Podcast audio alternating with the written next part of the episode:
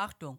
In dieser Folge sprechen wir über häusliche Gewalt, Vergewaltigung und sexuelle Belästigung. Falls du dich bei diesen Themen nicht wohlfühlen solltest, höre nicht weiter oder höre die Folge nicht alleine. Bist du von diesen Themen betroffen, findest du Anlaufstellen und Infos als erste Links in den Show Notes. Hallo und ein herzlich willkommen zurück beim ersten Podcast mit Rampe. In dieser Folge sprechen Ami und John mit Paola und Luise vom Chitopia Network. Wir wünschen euch viel Spaß beim Hören. Inclu Gang, der erste Podcast mit Rampe, mit Ami, Franzi, Chiara, Larissa und John. Hi, ihr beiden. Ja, hallo, hallo, hallo auch an alle, die äh, zuhören, genau. Ja, ich bin Paula, dass man vielleicht auch einmal diese Stimmen ganz kurz zuordnen kann. Genau, ich bin äh, auch ein Mitglied von Chitopia. Ja, ich bin Luise. Äh, vielen Dank für die Einladung auch nochmal. Und ja, ich freue mich auf jeden Fall. Um das Quartett natürlich noch zu verständigen. Äh, Ami ist heute auch dabei beim Interview, um uns, um, damit wir 2-2 stehen. Ja. Ja, schön, dass das geklappt hat. Und ich würde tatsächlich gleich mit der ersten Frage reinstarten. Seit wann genau besteht Shitopia jetzt in der Form, wie es jetzt besteht? Und aus welchem Grund habt ihr dieses Projekt angefangen?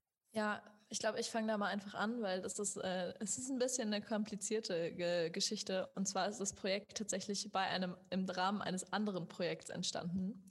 Und zwar 2019 im Sommer habe ich teilgenommen an etwas, das heißt, das hieß äh, Youth Activist Camp. Das war ein zehntagiges ähm, genau Aktivismus-Camp, kann man es schon nennen, ähm, für Jugendliche oder junge Leute aus der ganzen Welt, wo es eben genau darum ging, so politischen Aktivismus zu fördern bei jungen Leuten. Genau, das wurde organisiert vom Young Utopians ähm, E.V. also vom Verein der Young Utopians ähm, zu dem wir offiziell tatsächlich auch als Projekt gehören. Und die haben eben dieses Projekt organisiert. Da waren, ich glaube, insgesamt vielleicht 40 Leute und 20 waren glaub, aus der ganzen Welt, also aus Nigeria, Kolumbien, aus dem Jemen, äh, Vietnam, Aserbaidschan, also wirklich von überall. Und es, es gab halt irgendwie viel Input ähm, über diese Tage und das, das Ziel war eben, dass man so ein bisschen versucht, seinen eigenen Aktivismus zu schaffen, also seine eigenen Projekte zu gründen. Und im Rahmen dessen ist es eigentlich so ein bisschen tatsächlich ähm, so entstanden, dass wir einfach einen bei einem Workshop von Mit Sicherheit verliebt, ähm, das ist eine Organisation, die sich vor allem mit Gender ähm, Studies oder so mit Gender-Aufklärung und Sexualaufklärung in Schulen beschäftigt.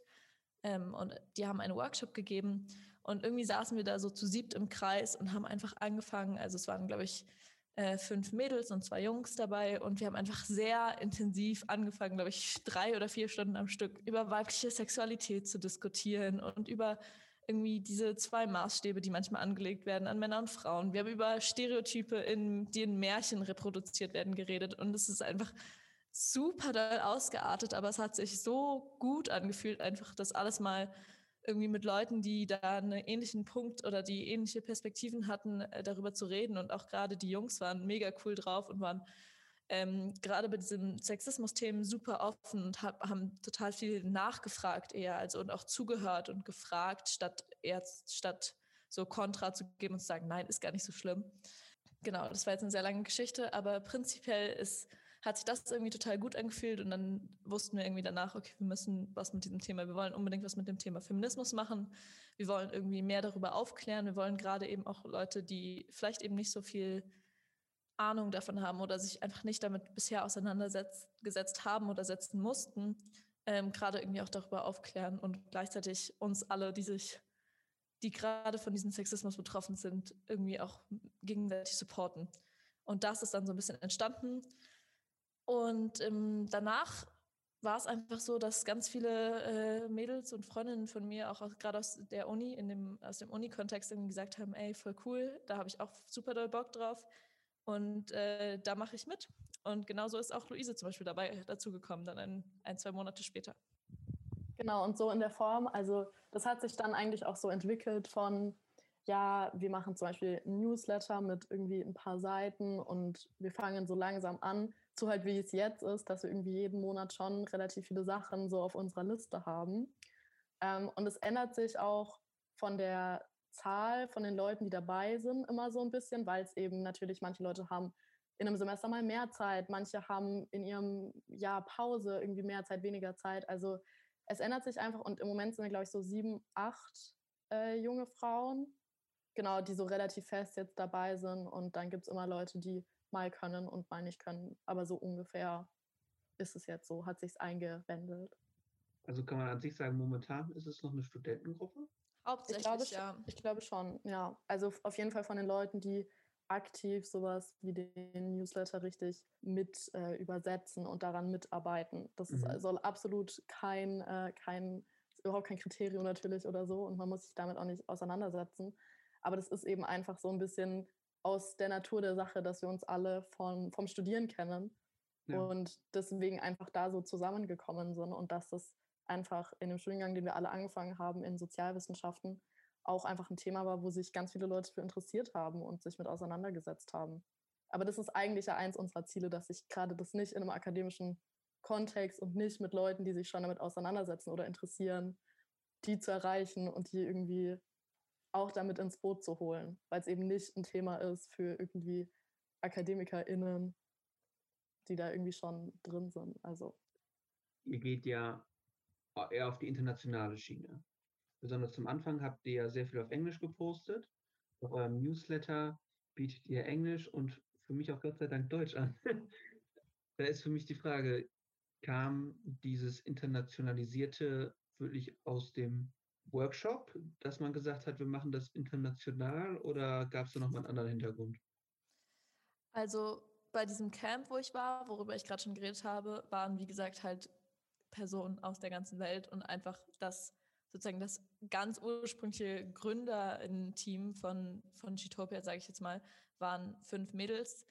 Davon ist, war eine aus Kolumbien, also Sophia aus Kolumbien, Andrea aus Rumänien, ähm, Diana die hat schon ein paar Jahre in Deutschland gelebt zu dem Zeitpunkt, aber ursprünglich aus Ecuador und Lucia, die auch eine Zeit lang in Madrid gewohnt hat und ich, die aufgewachsen ist in Deutschland. Also ich war die Einzige, die wirklich irgendwie die ganze Zeit in Deutschland bisher gelebt hat, ihr ganzes Leben.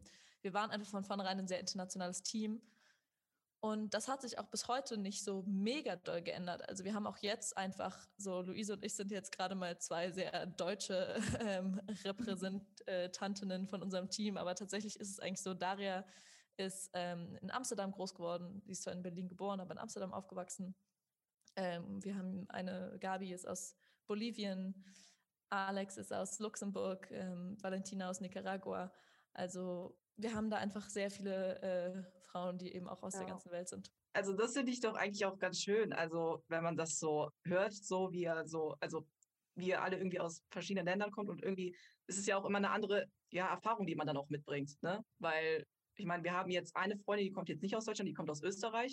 Und schon alleine dieser Unterschied ist schon enorm. So, und ich finde, das, das ist eine riesige Bereicherung. Vor allem, wenn man auch so ein Projekt dann auf die Beine stellt.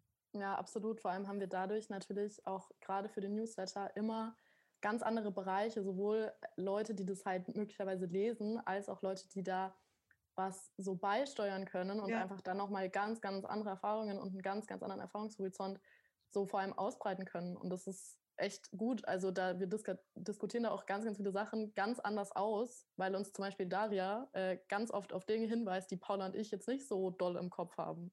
Und das ja. ist einfach, das ist mega die Bereicherung. Ja, absolut. Und gerade bei diesem Newsletter, vielleicht auch nochmal ganz kurz für alle, wir haben eben einen monatlichen Newsletter, wo es immer um ein, ein Thema geht und wo wir als Team gar nicht selber unbedingt viel schreiben, sondern vor allem Berichte von Frauen ähm, aus der ganzen Welt zusammensuchen. Also ich sage hier Frauen, ich meine Flint-Personen, also Frauen, intersexuelle Personen, Transpersonen, ähm, non-binäre Personen, Genau, also eigentlich, äh, so blöd das klingt, ähm, wollen wir eine Stimme verleihen an alle, die nicht cis-männlich sind, ähm, weil es eben das oft marginalisierte Stimmen sind, denen wir eine Plattform wollen und die gehört werden müssen. Die Stimmen sind da, ähm, sie kriegen nur einfach leider oft nicht genug Platz. Und das ist auch so ein bisschen dieses Ziel des Newsletters. Ähm, und deswegen ist es auch uns super wichtig, dass nicht wir da immer was schreiben, weil auch wir wissen, dass wir im Vergleich zu vielen anderen Frauen in einer privilegierten Position uns befinden. Zum Beispiel allein eben dadurch, dass ich irgendwie vielleicht eine weiße Frau bin, dass ich eine weiße Frau in Deutschland bin.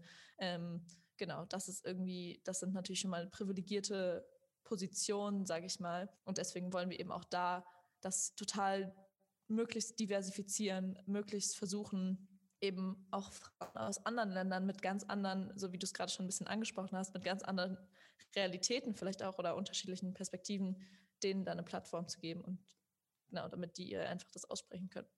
Wahnsinn. Ja, ähm, den Link zum Newsletter teilen wir euch auch gerne in den Show Notes. Könnt ihr gerne mal reinschauen. Ich habe schon den zweiten. Wann kommt eigentlich der Januar? Ich warte schon drauf. Ich glaube, der, äh, der, kommt am 30. oder Paula? Am 30. Ja. Genau, am 30. Januar. Es ist auch, äh, wir haben auch das, das äh, Thema schon angekündigt. Es geht um Haare. genau. Es wird äh, interessant.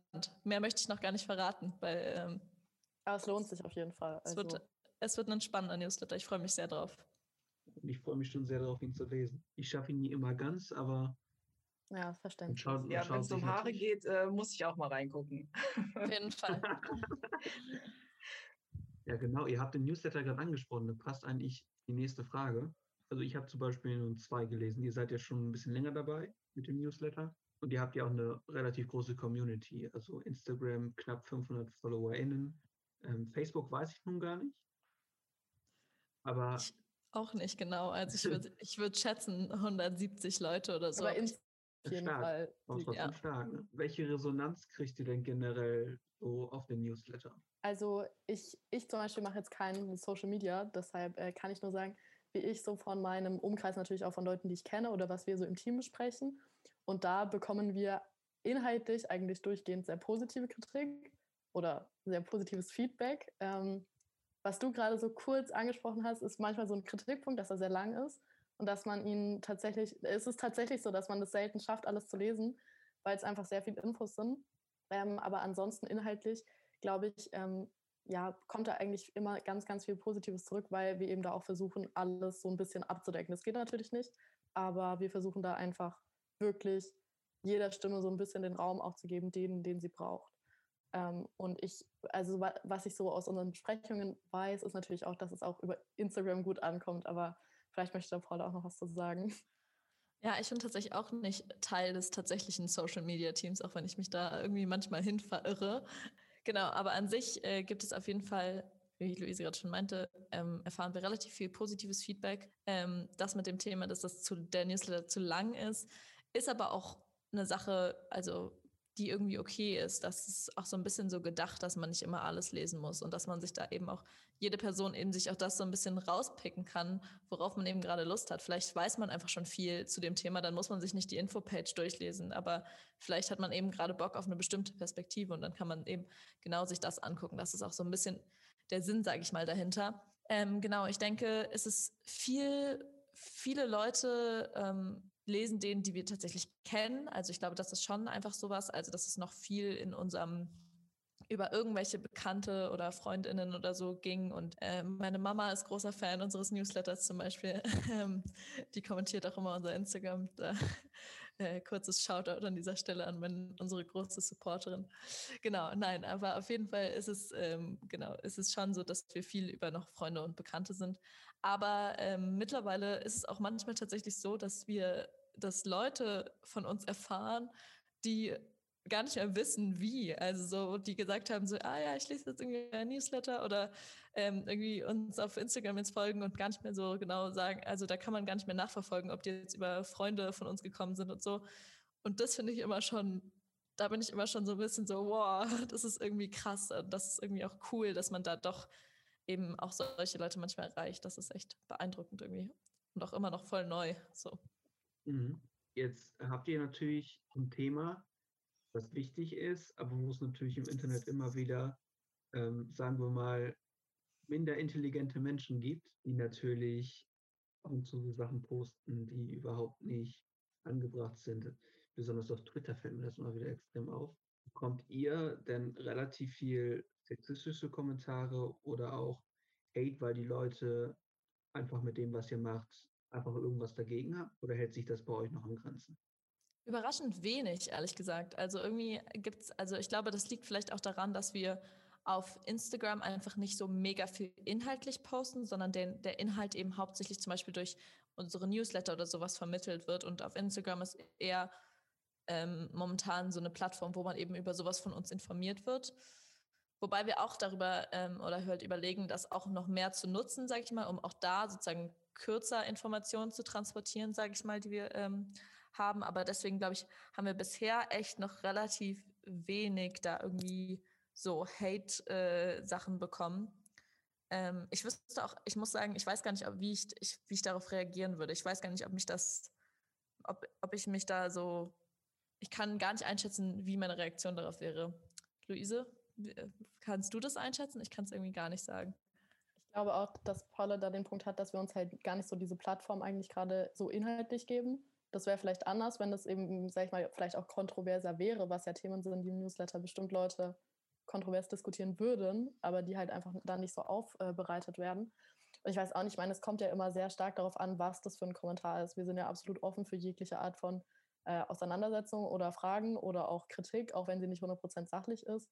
Nur es gibt ja so eine Grenze bei Beleidigungen, die andere Leute auch ganz woanders trifft, ähm, als das vielleicht so eine, sage ich mal, normale Diskussion machen würde. Und ich glaube, da, also ich bin da ein großer Fan vom äh, Blockieren und Löschen, weil ich auch sowas eigentlich gar keinen Raum geben möchte. Ähm, genau, aber das ist jetzt eher meine persönliche Meinung. Das ist überhaupt nicht die Meinung von jetzt Shitopia. Darüber haben wir nicht geredet und vielleicht werden da alle anders und weil es demokratisch abläuft, ähm, will ich da jetzt nichts äh, Falsches sagen, aber so würde ich so grundsätzlich dazu stehen. Ich hoffe einfach, das passiert nicht und ähm, ja, bleibt bei sachlicher Auseinandersetzung.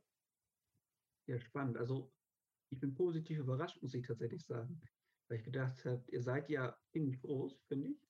Ähm, da gibt es ja wesentlich kleinere Seiten und bekommen ja schon auch viel ab, habe ich das Gefühl, dass ihr da, sagen wir mal, gut wegkommt. Also es ist schlimm, dass es sowas gibt, aber wir haben da auch noch keine Erfahrung mitgemacht, freuen wir uns auch sehr drüber. Und ja, interessant, dass das auch eurer Größe noch nicht so oft vorkommt. Es ist sogar ziemlich positiv, muss ich sagen. Es freut einen dann doch schon, dass es dann noch einigermaßen konstruktiv bleibt. Wie so mal ganz nebenbei, wo du, wo wir gerade dabei sind, wie würdest du denn auf Hate-Kommentare reagieren wollen? Ich weiß es nicht. Also ich glaube, ähm, also die zwei, also Luise und Paula haben das schon ganz gut erklärt schon so eine Distanz zu diesen Leuten, vor allem wenn es dann auch so, ich sage jetzt mal, so böse, so hohle Kommentare sind, einfach nur Beleidigungen, da hat äh, dann, also was soll man darauf reagieren, wie soll man darauf reagieren? Also was soll man dazu sagen? Weil es gibt ja auch manche Menschen, die wollen einfach nur ihr, ihren Hass loswerden. Ne? Die haben Probleme mit sich selbst oder sind halt auch in dieser, sage ich mal, kennen sich überhaupt nicht in, diesem, in dieser Thematik aus und versuchen dann irgendwie einfach nur stumm zu machen. So, und ich weiß nicht, also ich glaube, wenn man denen dann noch Aufmerksamkeit schenkt, das ist dann nicht gerade förderlich. Einfach links liegen lassen, zur Not blockieren, wie Luise schon gesagt hat. Ja, und also ich würde da jetzt nicht groß drauf eingehen. Also, ich ich habe dich jetzt gefragt, weil ich es pauschal gar nicht selber beantworten könnte. Sonst hätte ich jetzt so gesagt, jo, so und so will ich es machen. Aber ich kann es dir ähm, auch nicht beantworten, weil es ist, solange du es, glaube ich, nicht hast, und ich dann nicht mit auseinandersetzen muss. Und mir wird das auch so ein Ding zwischen, ja, Meinungsfreiheit hier und da und ich, ich muss mir auch nicht alles gefallen lassen. Ja, auf jeden Fall. Ich rutsche manchmal per, so persönlich mit meinem privaten Instagram in ganz merkwürdige Tiefen von Instagram ab, ähm, wo ich dann auch eben so in so Kommentarzeilen ende und mir so manche so Kommentare durchlese. Da kriege ich schon die Krise. Ja. Und das ja. passiert gerade bei diesen ganzen so ganz großen feministischen Accounts echt oft, wo dann wirklich so ähm, keine Ahnung, es geht um ganz ernste Themen auch in den Posts. Es geht um super krasse irgendwie Sachen, die einer Frau passiert sind, irgendwie sexuelle Belästigung äh, zum Beispiel. Und dann gibt es da in den Kommentarspalten irgendwelche Männer, die sagen, ja, nö, existiert alles gar nicht, Sexismus gibt es gar nicht, Männer haben es viel schlimmer. Also da gibt es wirklich so absurde Sachen. Und da gibt es wirklich ganz, ganz merkwürdige, und das sind noch die harmlosesten Kommentare. Also so manche Sachen wirklich wenn man sich das durchliest. Ich habe am Anfang irgendwann manchmal noch angefangen, dazu ganz wilden äh, Diskussionen einzusteigen und irgendwie zu sagen, so was ist, nee, sorry, aber das geht gar nicht, was du hier gerade sagst, weil A, B, C.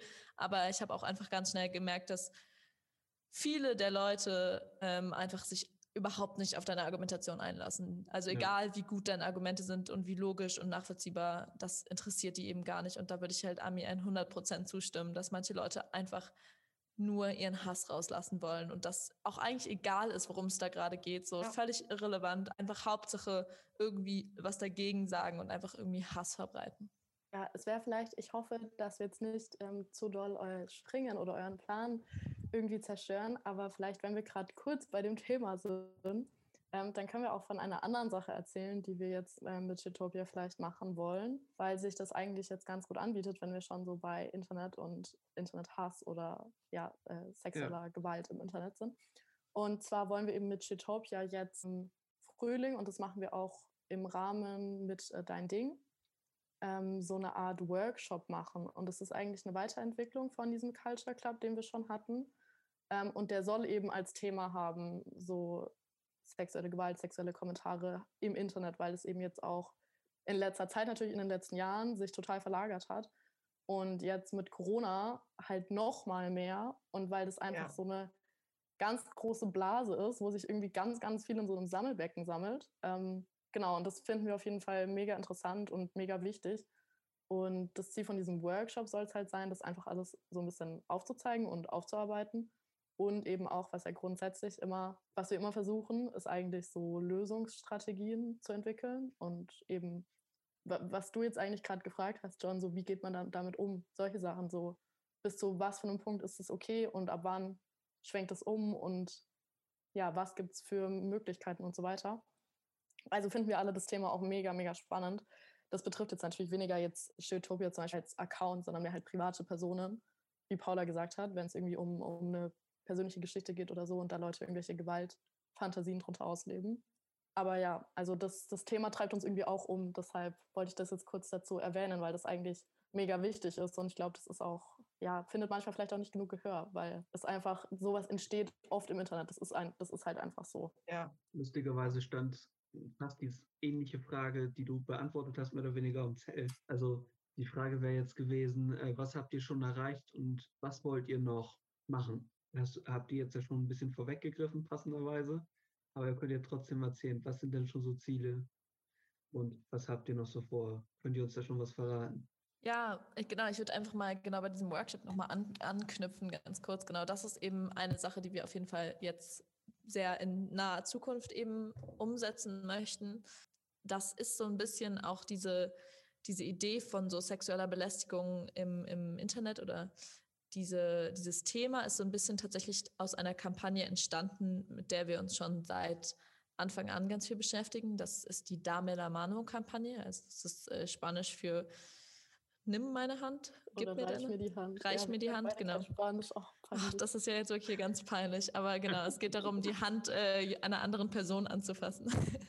Nicht ganz Corona-freundlich. Nein, aber äh, Spaß beiseite, genau. Es geht um ähm, eine Kampagne gegen sexuelle Belästigung. Und das ist eine Kampagne, die nicht von uns stammt. Das möchte ich auch hier ganz äh, erwähnen. Also wir wollen da überhaupt auch, wir haben auch nie irgendwie, wir wollen da gar nicht wir wollen da ganz viel Credit geben an die Person, die das eben, von der das ursprünglich stammt.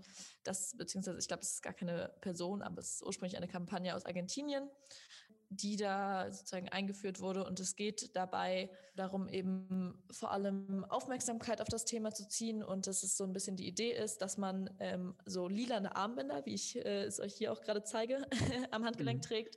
Und damit signalisiert man vor allem Frauen, ähm, auf der Straße eben, wenn du dich in einer bedrohlichen Situation befindest, also wenn du irgendwie gerade sexuell oder sonstig belästigt wirst, dann bin ich sozusagen für dich da. Also das ist quasi so ein ähm, Geheimsymbol quasi, wo man sagen kann, ich bin für dich da. Ähm, wortwörtlich so, kann, du kannst auf mich zukommen, meine Hand nehmen und ich helfe dir aus dieser Situation raus. Genau, das ist so ein bisschen diese Idee von Dame la Mano. Und das, deswegen dieses Thema von sexueller Belästigung ist einfach etwas, was leider fast jede Frau in ihrem Leben irgendwie betrifft und beschäftigt. Ähm, ich würde sogar vielleicht sogar das fast streichen, sondern dass irgendwie, ich denke, jede Frau, die ich kenne, in irgendeiner Form schon mal Erfahrung gemacht hat äh, mit sexueller Belästigung. Das geht eben von Catcalling. Das ist, wenn man einer Frau oder wenn eben vor allem Männer ähm, einer, einer nicht männlichen Person eben hinterherrufen auf der Straße zu wirklich sehr bedrängenden ähm, Situationen, die es einfach gerade auch viel im öffentlichen Nahverkehr oder eben halt einfach auf der Straße gibt. Genau, und das ist einfach so eine, so eine schlimmerweise so eine ganz alltägliche Sache. Und deswegen ist das, glaube ich, auch was, was uns von Anfang an so viel beschäftigt hat, weil es uns einfach alle persönlich irgendwo betrifft. Ja, und das ist dann auch genau so ein bisschen der Grund, warum wir uns auch dafür entschieden haben, dieses Thema jetzt eben für den Workshop zu benutzen und halt auch so ein bisschen eben wegen Corona, dass man eben sagt, okay, es ist jetzt gerade vielleicht gar nicht mehr oder der Fokus ist gerade nicht auf der, auf der Straße oder auf dem öffentlichen Nahverkehr, aber eben im Internet. Jetzt habe ich wieder sehr viel darüber geredet. Wolltest, was, äh, du, noch, wolltest du noch die anderen Sachen erzählen? Ansonsten kann ich auch noch mal kurz erzählen und wenn dir noch was, wenn ich was vergesse. Bitte.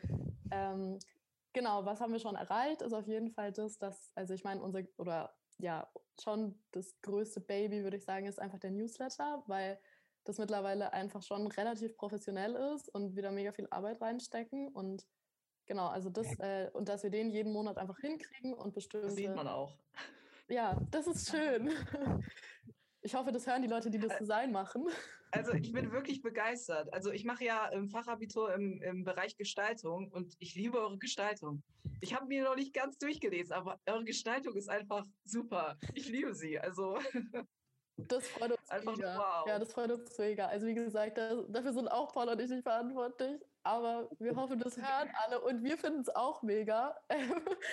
Und äh, das ist, glaube ich, auch mega wichtig. Also keine Ahnung, so das, weil es einen einfach mega catcht. Und ja, also das freut uns. Äh, das klingt hier die ganze Zeit so, als würden wir gar nichts machen, Luise. Ja, wir sind nicht im Social Media Team, nicht im Design Team. Wir machen ganz viel anders, wir versprechen es.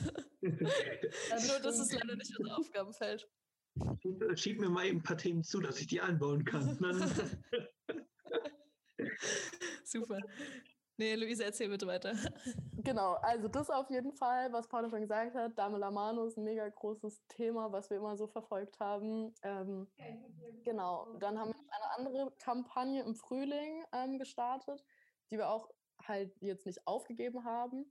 Und zwar ist das die Still There-Kampagne. Ähm, vielleicht will Paula da gleich noch was dazu sagen. Ich würde jetzt so mal kurz diesen Themenblock so ein bisschen abschließen.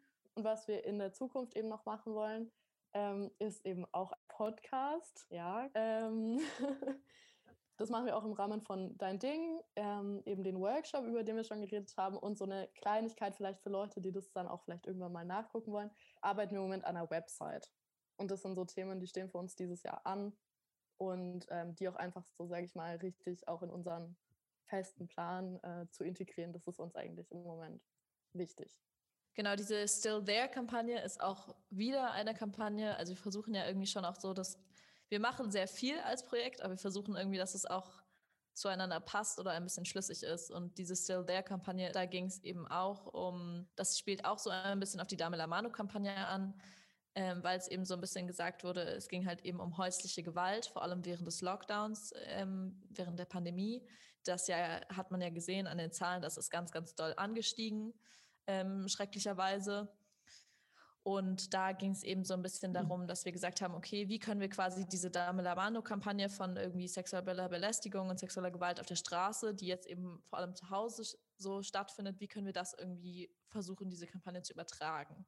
Und dann haben wir halt irgendwie ähm, gesagt, es gab so eine Instagram, es gab eben so eine Instagram-Aktion von uns, wo wir gesagt haben, postet ein Bild von euch, wo ihr sozusagen eure Hand ausstreckt virtuell quasi zu den Leuten und einfach sagt, ja, ich bin immer noch da für dich, also I'm still there.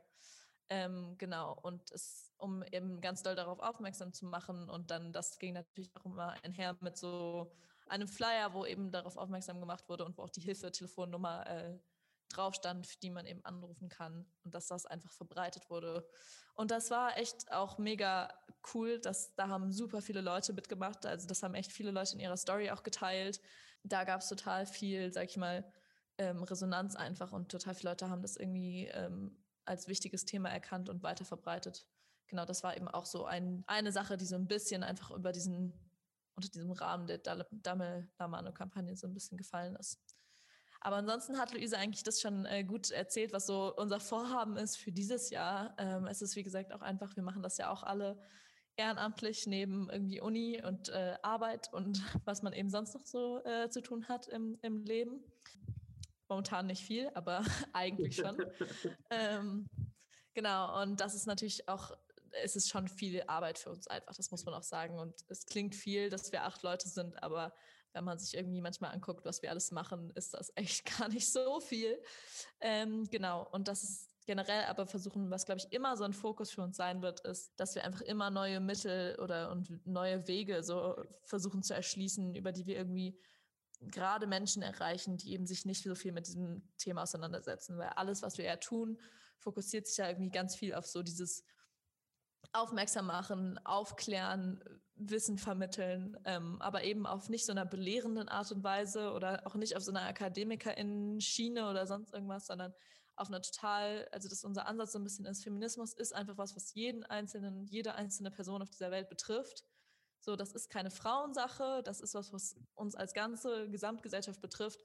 Und das sollte auch so irgendwie behandelt werden. Und das versuchen wir irgendwie durch Aufklärung und durch Wissen so ein bisschen zu vermitteln. Und wir glauben irgendwie auch daran, dass halt mit einem Bewusstsein oder einem größeren Sensibilisierung, einem größeren Bewusstsein für die Themen dann auch Veränderung auftritt. Und ich glaube, das ist ja mit allem eigentlich so. Je mehr bewusst man sich gesamtgesellschaftlich eines Themas ist und je mehr man dafür sensibilisiert wird, desto besser kann man irgendwie auch damit umgehen und das auch das Problem überhaupt erkennen und dann das Problem irgendwie lösen. Genau, das ist, glaube ich, einfach immer was, was wir im Hinterkopf haben, da neue Wege für zu suchen, neue Menschen zu erreichen. Mhm. Ja. Es klingt ja, erst sozusagen eigentlich, äh, so leicht ist es aber, glaube ich, gar nicht. Ne? Also ähm, ich merke das beispielsweise, oder wir merken das ja auch bei unserem Podcast, ähm, wenn wir dann irgendwie eine Stammtischfolge machen und wir besprechen dann kontroverse Themen. Und dann äh, sage ich manchmal so zu John, so, John, drück dich bitte ein bisschen einfacher aus, ja, deine, deine Fachwörter versteht keiner. So, ähm, das, das ist eigentlich die Kunst dabei, das so rüberzubringen, dass es jeder versteht, dass auch jeder irgendwie sich dann auch irgendwie angesprochen fühlt. Also es hört sich einfach an, ist es aber nicht. Und äh, ich glaube, es macht ihr aber schon sehr, sehr gut. Also ja, ja, es ist vor allem irgendwie auch mega schwierig, in manche Blasen, sag ich mal, einzudringen. Ne? Also es gibt ja einfach immer noch so ein bisschen so ein paar Stereotype und Klischees, die halt mit Feminismus verbunden sind. Irgendwie, man sieht uns jetzt nicht, deswegen kann ich irgendwie diese ganzen Klischees gar nicht widerlegen. Aber ich habe sogar rasierte Beine und ich bin trotzdem Feministin. Ist, man, ist, man soll es nicht glauben. Aber genau, es gibt halt so ein paar irgendwie Klischees und Stereotype, ähm, wovon natürlich immer noch, auch heutzutage, was man vielleicht gar nicht mehr so doll denkt, äh, manche Menschen natürlich abgeschreckt sind oder manche Männer, gerade eben Männer eben denken, ja, Feminismus, ja, okay, Frauensache, Frauenthema, was habe ich, was geht mich das an? Aber es geht eben jede Person was an und das ist irgendwie so eine ganz wichtige Message von uns. Bevor wir weitergehen, jetzt mal gleich mal gleich mal vorweggreifen, ganz interessant. Du hast schon ein paar Mal gesagt, Feminismus geht jedem was an. Da wird es jetzt bestimmt den einen oder anderen geben, der jetzt hinterfragt, ja, warum denn? Könnt ihr das vielleicht noch ein bisschen weiter ausführen? Also ich glaube halt, ähm, erstens geht es einfach jeden und jede was an, weil Feminismus ja nicht, das ist glaube ich vielleicht auch so ein, so ein Trugschluss, dass man sich vielleicht gerade als heterosexueller weißer Mann einfach denkt, oh, ich profitiere ja nicht mehr, wenn diese ganzen Ziele, die, sage ich mal, Feministinnen ähm, erreichen wollen, dann, dann verliere ich ja meine privilegierte Stellung. Und ich glaube, das ist ein absoluter Trugschluss. Und Feminismus bedeutet ja nicht, Frauen kriegen das, das und das und Männer verlieren dafür bestimmte Sachen, ähm, sondern das bedeutet ja wirklich die, die Gleichstellung von allen Gendern. So. Und ich glaube, das ist halt etwas, wo wir alle davon profitieren. Ich meine, es gibt ja so ja, Studien oder Umfragen, zum Beispiel zu Vorständen in Unternehmen. So je diverser Vorstände sind, desto intensiver wird zum Beispiel über Entscheidungen nachgedacht und desto mehr wird über so Sachen geredet und natürlich, was wir schon auch mit dem Newsletter gesagt haben, aus anderen Blickwinkeln diskutiert. Und ich glaube, das ist eben was, was man sich auch manchmal nicht vorstellen kann, dass es eben auch für Männer einfach was ist, was einen total bereichert und bereichern kann, wenn man es eben zulässt. Und wenn man da bereit ist, diese Position, die man eben aufgrund einer jahrhundertlangen Entwicklung bekommen hat, ähm, bereit ist zu geben und dass man dadurch nicht mal, nicht mal irgendwas groß verliert, sondern einfach irgendwie auch Platz macht und auch eben Platz dafür hat, auch eigene Interessen auch zu vertreten. Also ich glaube, es gibt dieses, ich weiß nicht, ob ich es jetzt gut wiedergeben kann, aber es gibt dieses Zitat von Ruth Bader Ginsburg, ähm, dass es halt einfach so ist, dass jede Person, das hat noch so einen christlichen Bezug, das ist jetzt egal, aber wirklich an die Stelle kann, wo sie sozusagen hingehört. Und das ist für mich halt ähm, Feminismus und, und Gleichstellung. Und davon profitiert, finde ich, jede und jeder. Absolut. Und ich finde auch ganz wichtig, hier an dieser Stelle zu erwähnen, dass es sogar jetzt schon Strukturen gibt in unserer Gesellschaft, von denen oder so Männlichkeitsbilder von vor allem, ähm, von denen eben, oder die auch ganz, ganz, man nennt es eben so toxische Männlichkeit, ja ganz oft, dieses Wort fällt irgendwie ganz oft, aber ich glaube, ich habe oftmals das Gefühl, dass sich viele Leute gar nicht so viel darunter vorstellen können. Aber was das eigentlich bedeutet, ist, es gibt eben so Männlichkeitsbilder, die auch für, für viele Männer eben total gefährlich sogar sein können. Also zum Beispiel sind das eben, um ein Beispiel dafür zu geben, ist das diese, dieser Spruch zum Beispiel, Männer weinen nicht so oder sei ein Mann so, du musst jetzt nicht weinen. Und das ist ganz schlimm, weil das, das, wird, das wird uns total ansozialisiert. Das ist, es gibt da auch ähm, Studien drüber, dass, dass schon im Kindergarten kleinen Jungs eher gesagt wird, so, ah ja, komm, ist nicht so schlimm. Und kleine Mädchen halt viel mehr getröstet werden und viel mehr denen so gezeigt wird, dass es total okay ist, Emotionen zu zeigen, traurig zu sein. Und das ist irgendwie, finde ich, was ganz, ganz Schlimmes, so dass uns so beigebracht wird, dass, und vor allem eben Jungs und Männern so beigebracht wird, dass irgendwie ihre Emotionen was, so was Schwaches, was Weibliches sind. Und dass auch das gleich dann konnotiert wird mit so, dass du zeigst Schwäche so, das wird gleich konnotiert mit irgendwie weiblich sein, so. Ich glaube, es gibt einfach auch wenn man sich von diesen Rollenbildern löst, ich glaube, da profitieren so viele Männer von. Auch dass es zum Beispiel akzeptierter wird, dass Männer ähm, mehr, mehr, mehr in der, in der Pflege von ihren Kindern zum Beispiel aktiv sind irgendwie. Also solche Sachen. Ich glaube, es gibt super viele Männer, die das wollen. Ich glaube, es gibt super viele Männer, die da gerne mehr vielleicht ähm, eine aktive Rolle hätten als, als Elternteil, wo es aber irgendwie vielleicht schwierig ist, auch aufgrund der gesellschaftlichen Druck oder so Normen, die du halt hast. Und ich glaube, das sind Sachen, das ist einfach, das ist Feminism, Feminism at its best. So, also das ist ja genau das, was wir versuchen, einfach diese Geschlechterrollen zu durchbrechen, dass einfach jede und jeder machen kann, worauf er oder sie einfach Lust hat. So, du bist ein Mann und du möchtest zu Hause bleiben, do it. So, du bist eine Frau, du möchtest Karriere machen, okay, go do it. So, weißt du, tu einfach, was du möchtest, wie, leb dein Leben so, wie du es willst. Und ich glaube auch, dass es einfach etwas, wovon alle Menschen auf dieser Erde profitieren würden. Ja, so viel dazu. Ja, Wahnsinn. Äh, aber wir gehen später noch mal in ein paar inhaltliche Dinge rein. Ich freue mich jetzt schon sehr drauf, ähm, weil es extrem spannend ist. Und jetzt kommen wir aber erstmal zu einer Gemeinsamkeit, die unsere beiden Projekte neben vielen anderen haben. Dein Ding. Für die Leute, die es noch nicht wissen, äh, Dein Ding ist ein Förderprojekt der Servicestelle Jugendbeteiligung und der Aktion Mensch, wo inklusive Projekte mit einem gewissen Geldbetrag, ja 500 Euro gefördert werden und auch individuell Hilfe kriegen können, um das Projekt umzusetzen. Weitere Informationen findet ihr natürlich im Internet.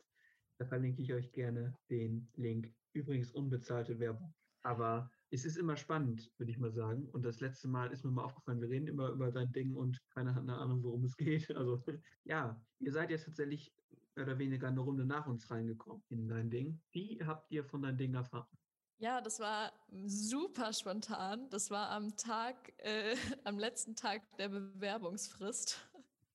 ähm, hat mir Celine, die ist ähm, von dem Young Utopians Verein, den ich vorhin schon mal angesprochen hatte, ähm, zu dem wir auch quasi als Unterprojekt gehören, ähm, hat mir eine Nachricht geschickt und meinte, hey, das guckt ihr das mal an, das könnte vielleicht was für euch sein. Ähm, und dann dachte ich mir, ja, das klingt irgendwie cool und da werde ich uns mal ganz spontan äh, drauf bewerben, weil das irgendwie schon auch zu uns passt. Natürlich ist es auch ein wichtiger Punkt, sage ich mal, diese finanzielle Unterstützung ist was, was wir auf jeden Fall brauchen können. So, es gibt einfach Sachen, die kosten leider Geld und ähm, das ist natürlich etwas. Bisher war es oft so, dass wenn irgendwas Geld gekostet hat, wir das irgendwie aus unseren eigenen Taschen gezahlt haben.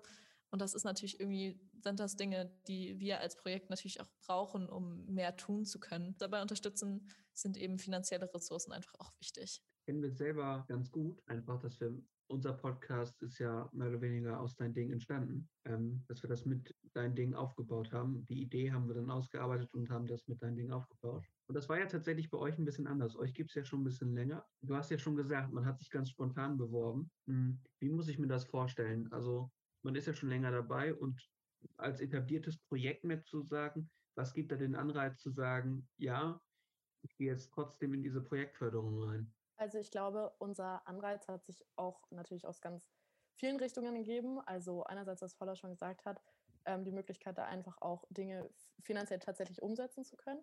Und andererseits auch die Möglichkeit, das richtig, ich sage mal, mehr oder weniger professionell auch ähm, auszuarbeiten. Wir haben immer, wenn wir Meetings haben, so, so, so viele Ideen.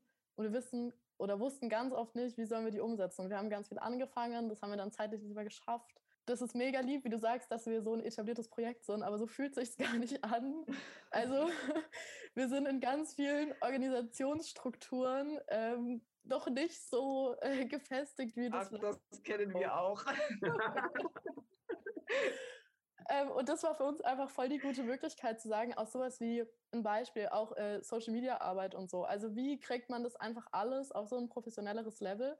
Das war auf jeden Fall ein Punkt. Uns hat auch der Austausch mega krass interessiert mit anderen Projekten und auf jeden Fall einfach auch dieses Thema Inklusion, was wir einfach nie so als das wichtigste Thema oder das Thema, wo wir uns jetzt auf jeden Fall drum kümmern mussten, immer auf dem Schirm hatten. Und dadurch wurden wir auch so gezwungen, uns mit bestimmten Themen dahingehend einfach auch auseinanderzusetzen und uns eben nochmal diesen Horizont zu erweitern. Und das war, glaube ich, so der ganze Anreiz davon. Und ich glaube, Daria, Paula und ich waren dann bei diesen ProjektmacherInnen-Tagen dabei. Und das war ja ein ganzes Wochenende und man war ja erst oh, so viele Stunden, keine Ahnung, vielleicht auch stressig. Ähm, und das hat uns so viel gebracht und es hat so mega viel den Horizont erweitert und man hat andere Projekte kennengelernt und kennengelernt, wie andere Leute mit Podcasts, mit Websites und mit Inklusion umgehen. Und das, ähm, ja, also es ist wirklich mega, mega cool. Es ist richtig cool. Genau, das war der Anreiz. Nur ganz kurz eine Sache, was Luisa auch vorhin meinte, mit dem, äh, mit dem, was, warum Feminismus so bereichernd ist oder so diese verschiedenen Perspektiven mit einzubeziehen. Ich glaube, das ist das beste Beispiel, wo wir es auch selber uns nochmal daran erinnert haben, wie cool das ist und wie bereichernd es einfach ist, nochmal mit anderen Leuten zu reden und eben auch nochmal Perspektiven zu kriegen, die man vielleicht einfach so oft nicht, bisher noch nicht gehabt hat im Leben. Also das fand ich einfach so spannend bei diesen ProjektmacherInnen-Tagen. Also gerade auch dieser Austausch, auch, auch da leider nur über Zoom, aber was irgendwie da, oder ich war danach im Rahmen von dem, äh, von der Mission Inklusion nochmal bei einem, bei einem Workshop zur Barrierefreiheit. Und ich fand es super spannend, einfach weil das eben ein Thema ist, womit ich mich leider in meinem Leben bisher noch nicht genug auseinandergesetzt habe. Und ich fand es so bereichernd, einfach nochmal eine neue Perspektive dazu zu kriegen, nochmal die Welt ein bisschen aus anderen Augen zu sehen. Und das ist einfach, ich glaube, es ist nie was Schlechtes, eine neue Meinung zu hören oder eine neue Perspektive, sondern es ist immer etwas, was ein Stück zu deinem Wissen oder zu deinem Verständnis irgendwie auch hinzufügt. Und das ist so gut. Ja, das stimmt. Ja, tatsächlich. Ähm, Luise hat es ja schon ein bisschen angeteased zum Thema Podcast. So ist ja tatsächlich unser erster Kontakt entstanden. Also ich bin damals ja als jemand dabei gewesen, der schon in der Projektumsetzung war und äh, sozusagen für die neuen Projekte die Möglichkeit, sich zu beraten.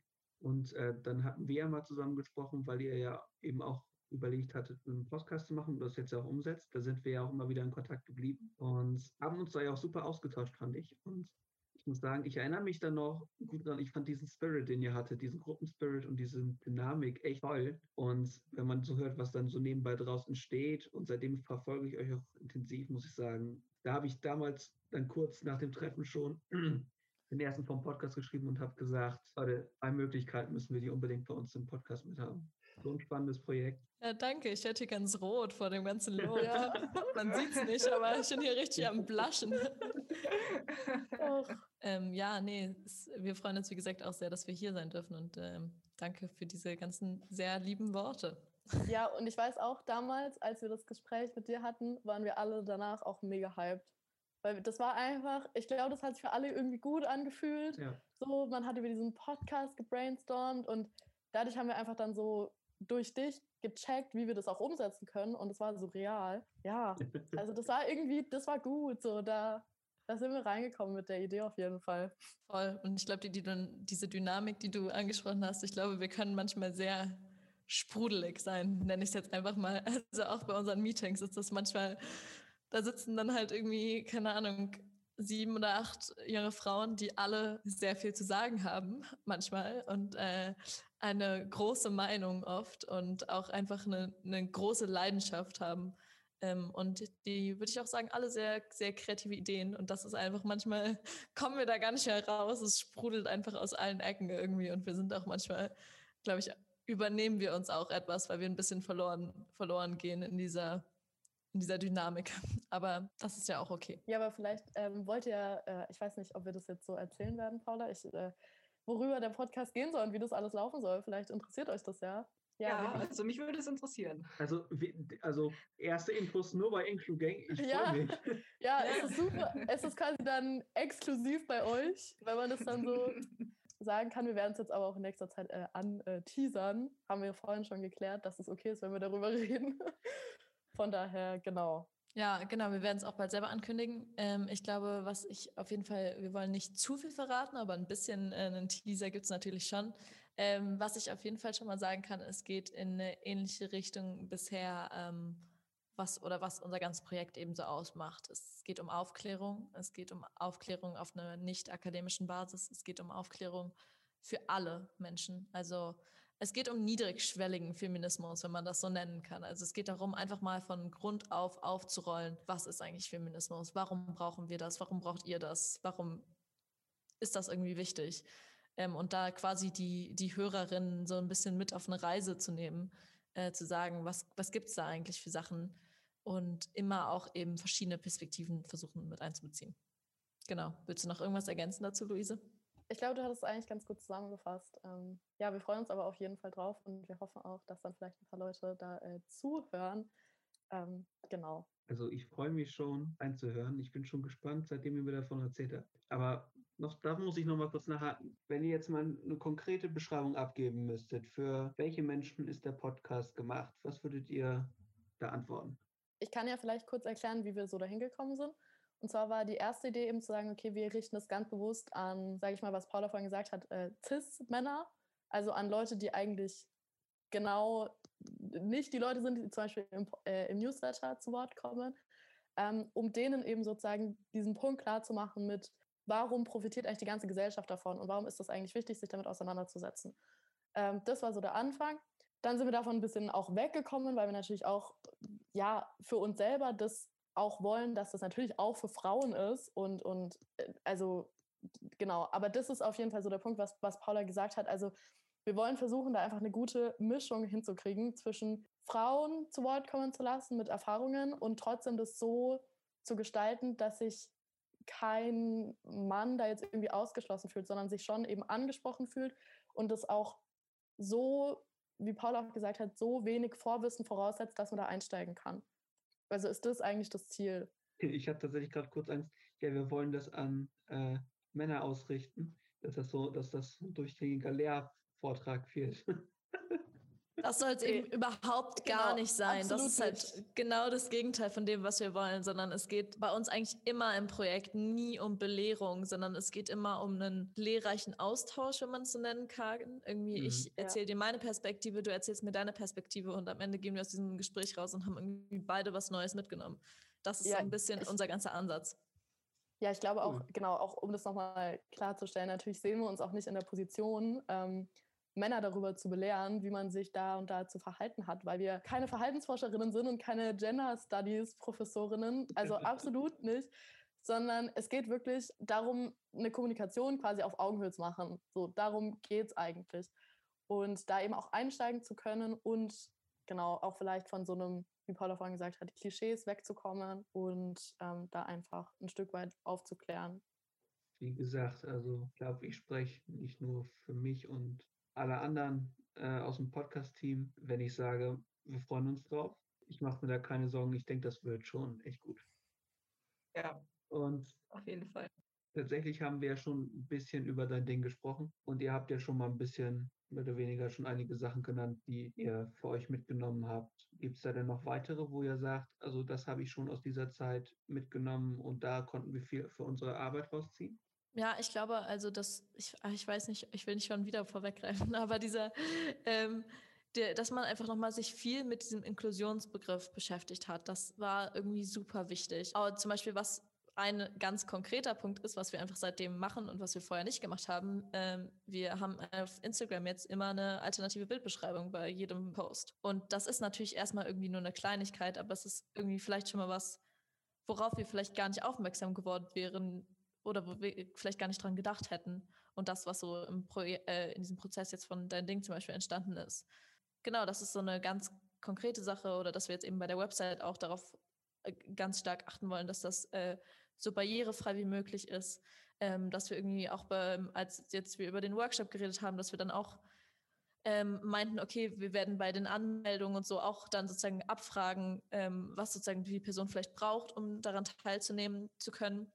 Genau, das sind einfach so dieses, ja, diese, diese Sensibilisierung, die ich jetzt auch selber äh, so oft angesprochen habe, ist einfach was, was wir irgendwie, glaube ich, ganz stark mitgenommen haben und was auch wichtig war für unser Projekt. Und wo ich auch mega froh bin darüber, dass wir das, dass wir das auch mitgenommen haben. Weil wir ja eben einen Anspruch auch haben, dass wir inklusiv sind. Das ist für uns ja total wichtig. Das ist ja gerade etwas, was wir immer versuchen in jede Richtung. Und das ist, glaube ich, etwas, genau, wo wir es jetzt einfach noch mehr weiterhin versuchen und noch mehr sensibilisiert für sind. Mhm. Die Überleitung freut mich. Ihr, ihr liefert mir fast immer perfekte Überleitung. Da können wir nämlich gleich überschweifen. Zur Inklusion haben wir schon viel immer wieder drüber angeschnitten, weil es natürlich auch ein großes Thema bei dein Ding ist im Netz der Mission Inklusion. Jetzt würde ich euch konkret werden. Was verbindet ihr persönlich mit dem Wort Inklusion? Inklusion, ja, es ist ein großes Wort. Wir haben uns auch vorher ein bisschen darüber Gedanken gemacht oder jetzt, wie gesagt, viel in letzter Zeit tatsächlich über diesen Begriff Inklusion Gedanken gemacht. Ich glaube, was ich damit verbinde, mit dem Begriff Inklusion, ist etwas, das einfach alle Menschen der Welt in bester Weise eben, wie du meinst, gerade teilhaben können. Und zwar auf gleiche Art und Weise, beziehungsweise auf die Art und Weise, wie sie eben wollen. Also, dass man eben nicht eingeschränkt ist durch bestimmte Strukturen, die existieren. Das ist so ein, also ich glaube, ich würde sogar in diesen Begriff Inklusion so ein bisschen die Beispiele, die ich vorhin schon genommen habe, mit reinzählen. Also, dass man egal welches Geschlecht man hat, man einfach macht, was man möchte. Das ist für mich ein Teil von Inklusion oder genauso eben, dass auch eine Person mit Behinderung genau die gleichen Chancen hat, wie ich als Person, die keine Behinderung hat, ähm, den, den, weiß nicht, den einen bestimmten Beruf auszuüben. Das ist für mich Inklusion, dass einfach alle Menschen die gleiche Chance auf Teilhabe haben in der Gesellschaft und alle irgendwie einen, einen Teil von dieser Gesellschaft eben sind und auf einen Teil, auf den Rücksicht genommen wird. Ja, ich finde es auch total wichtig, ähm, was Paula gesagt hat. Insofern würden wir wahrscheinlich auch eben eher diesen, diesen weiteren Inklusionsbegriff ähm, bevorzugen. Was, was mir persönlich noch zum Beispiel bei Dein Ding mega viel nochmal so die Augen geöffnet hat oder was mir jetzt auch immer wieder auffällt, ist eben, ich denke über Inklusion nach und dann denke ich über bestimmte Dinge nach, die Personen können oder nicht können. Und das sind dann eher so Sachen, ja, kann die Person jetzt daran irgendwie eben teilhaben, theoretisch, wie funktioniert das alles? Und bei Dein Ding war das halt auch alles so ein bisschen praktischer. Und das hat mir zum Beispiel nochmal die Augen geöffnet, so was Paula gesagt hat, was brauchen denn die Personen einfach faktisch, damit diese Teilhabe überhaupt funktioniert?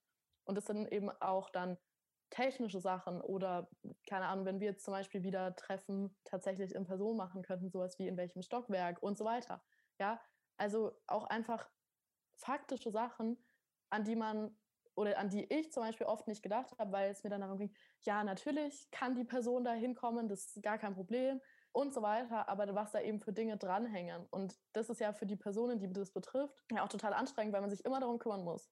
Und das ist zum Beispiel was, was ich mir wünschen würde oder wir uns wünschen würden, dass wir das mehr selber bedenken und damit eben Personen, die das betrifft, das auch abnehmen können, dass es gar nicht mehr darum geht, okay, und wie komme ich dann dahin und wie komme ich dann da hoch und was muss ich da alles mitbringen, damit das alles funktioniert, sondern dass es dann nur noch darum geht, möchte ich das oder möchte ich das nicht?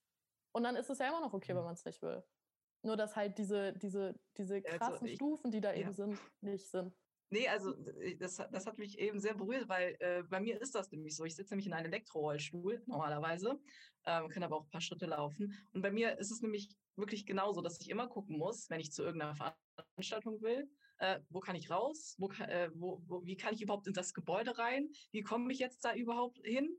Und ähm, ja, das wäre auf jeden Fall schon eine richtige Bereicherung. Also vor allen Dingen, wenn man das auch einfach mal so im Kopf hat, einfach so, so nach dem Motto, ja, wir, wir sind dann auch flexibel, auch wenn das, wenn das Treffen jetzt in der obersten Etage ist, dass wir das dann irgendwie irgendwie runter verlegen, also einfach diese Flexibilität, so einfach auch und diese, ja, einfach diese Lust hat auch irgendwie, das dass also alle mit dabei sind, ja, und alle da teilhaben können.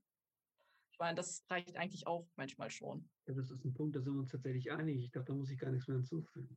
Und ihr hattet ja schon angesprochen, dadurch, dass ihr ins Netzwerk gekommen seid, eben durch dein Ding, habt ihr ja natürlich einen ganz anderen Blickwinkel gekriegt, weil Inklusion für euch nicht so präsent war.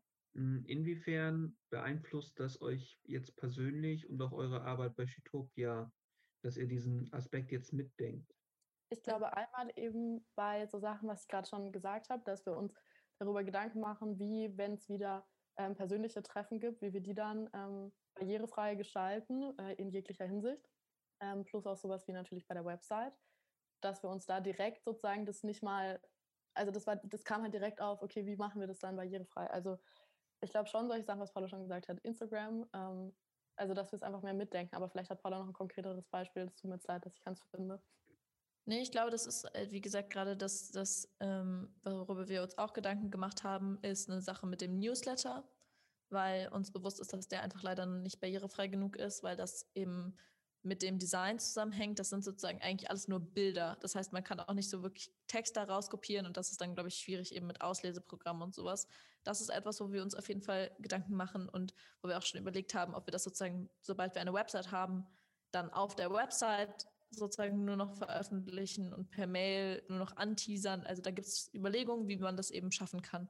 Ich glaube, das ist und ähm, gerade dieses Instagram-Posten ist eben dann, glaube ich, denke ich, doch sehr konkretes Beispiel, wo das auf jeden Fall äh, direkt das beeinflusst hat. Ähm, genau, das sind, glaube ich, Sachen auf jeden Fall. Und in meinem persönlichen Alltag ist es vor allem sowas, dass mir mehr Dinge auffallen. Also ich nochmal, das ein bisschen, das klingt jetzt vielleicht sehr ähm, sehr stark, aber ich mit nur noch mal äh, mehr geöffneten Augen einfach durch die Welt gehe und mir einfach manchmal Dinge auffallen, so, oh, das ist ja irgendwie jetzt vielleicht mega blöd für, für eine Person hier gerade, die irgendwie im, im Rollstuhl sitzt. Und dann denke ich mir so, Mann, das kann doch nicht sein. Und das nervt mich dann auch richtig. Und das ist, glaube ich, das ist sowas, wo mich das so persönlich nochmal beeinflusst hat, weil ich mir dann, genau, weil mir sowas einfach mehr auffällt, einfach im echten Leben. Ja, ich glaube, es ist Wahnsinn, wie sehr, wie sehr Parallelen dann doch da sind, wenn man dann da ein Bewusstsein von hat. Also ich muss sagen, es kann manchmal sogar nerven. Also dieses Gefühl immer zu sehen, das läuft falsch, das läuft falsch, das und das könnte jetzt da sein und das müsste eigentlich besser sein. Sagen, es ist sogar teilweise anstrengend. Aber ich glaube, es ist teilweise sogar gut, weil äh, so entwickeln sich ja erst Prozesse, um wirklich was zu verändern. So, und jetzt haben wir, jetzt kommen wir noch zu dem spannenden Teil, den ich gerade schon mal angeteased habe. Gleichberechtigung, Feminismus ist ja immer ein Thema, was in vielen verschiedenen Sachen kontrovers diskutiert wird. Das bleibt ja leider nicht aus, besonders in Social Media. Ich verweise mal auf Twitter. Also wer sich da was angucken will, nur Feminismus eingeben, ähm, findet ganz tolle und überhaupt nicht konstruktive Sachen. Und da haben wir mal ein paar Themen, wo wir gerne mit euch drüber schnacken würden. Das erste ist, ist, ist ja schon viel passiert. Also Feminismus hat ja schon einiges bewirkt äh, in dem Verlauf unserer Menschheitsgeschichte. Und da würden wir gerne von euch wissen, was ist für euch so das wichtigste geschichtliche Ereignis, was am meisten Erfolg für die Gleichberechtigung erwirkt hat? Ja, es ist eine große Frage. Es ist, ähm, ich glaube, ich muss mit einem krassen Klassiker einfach ähm, da direkt drauf antworten, weil das einfach, ich glaube, das der Punkt war, wo alles sich angefangen hat, richtig zu verändern, ist einfach Frauenwahlrecht. Das haben wir ja vor kurzem auch das 100-jährige Frauenwahlrecht gefeiert. Ich glaube, das ist einfach der Punkt, an dem zugelassen wurde, dass Frauen politisch mitbestimmen können, zu einem gewissen Teil zumindest. Und ich glaube, das ist einfach ein Punkt, diese politische Mitbestimmung, diese politische Teilhabe ist ein total unfassbar wichtiger Schritt gewesen. Ich habe ein ähm, ganz merkwürdiges, auch ein bisschen Negativbeispiel fast schon noch als anderes historisches Event im Kopf. Und zwar, ähm, genau, weil man denkt dann immer so, Frauen, äh, Frauenwahlrecht vor über 100 Jahren, ah, mega gut, voll lange her schon. Alles in den 100 Jahren hat sich ja wahrscheinlich super viel getan. Alles irgendwie ähm, bisher jetzt wieder okay so. Aber auch rechtlich gibt es da so ein paar Sachen, die erst ganz, ganz spät eingeführt werden. Ähm, an dieser Stelle ganz kurz eine ganz kurze Triggerwarnung. Ähm, ich rede ganz kurz über, über vor allem äh, über das Thema Vergewaltigung. Deswegen, wenn es euch irgendwie ähm, sehr persönlich berührt, bitte vielleicht ganz kurz hier ähm, nicht mehr zuhören.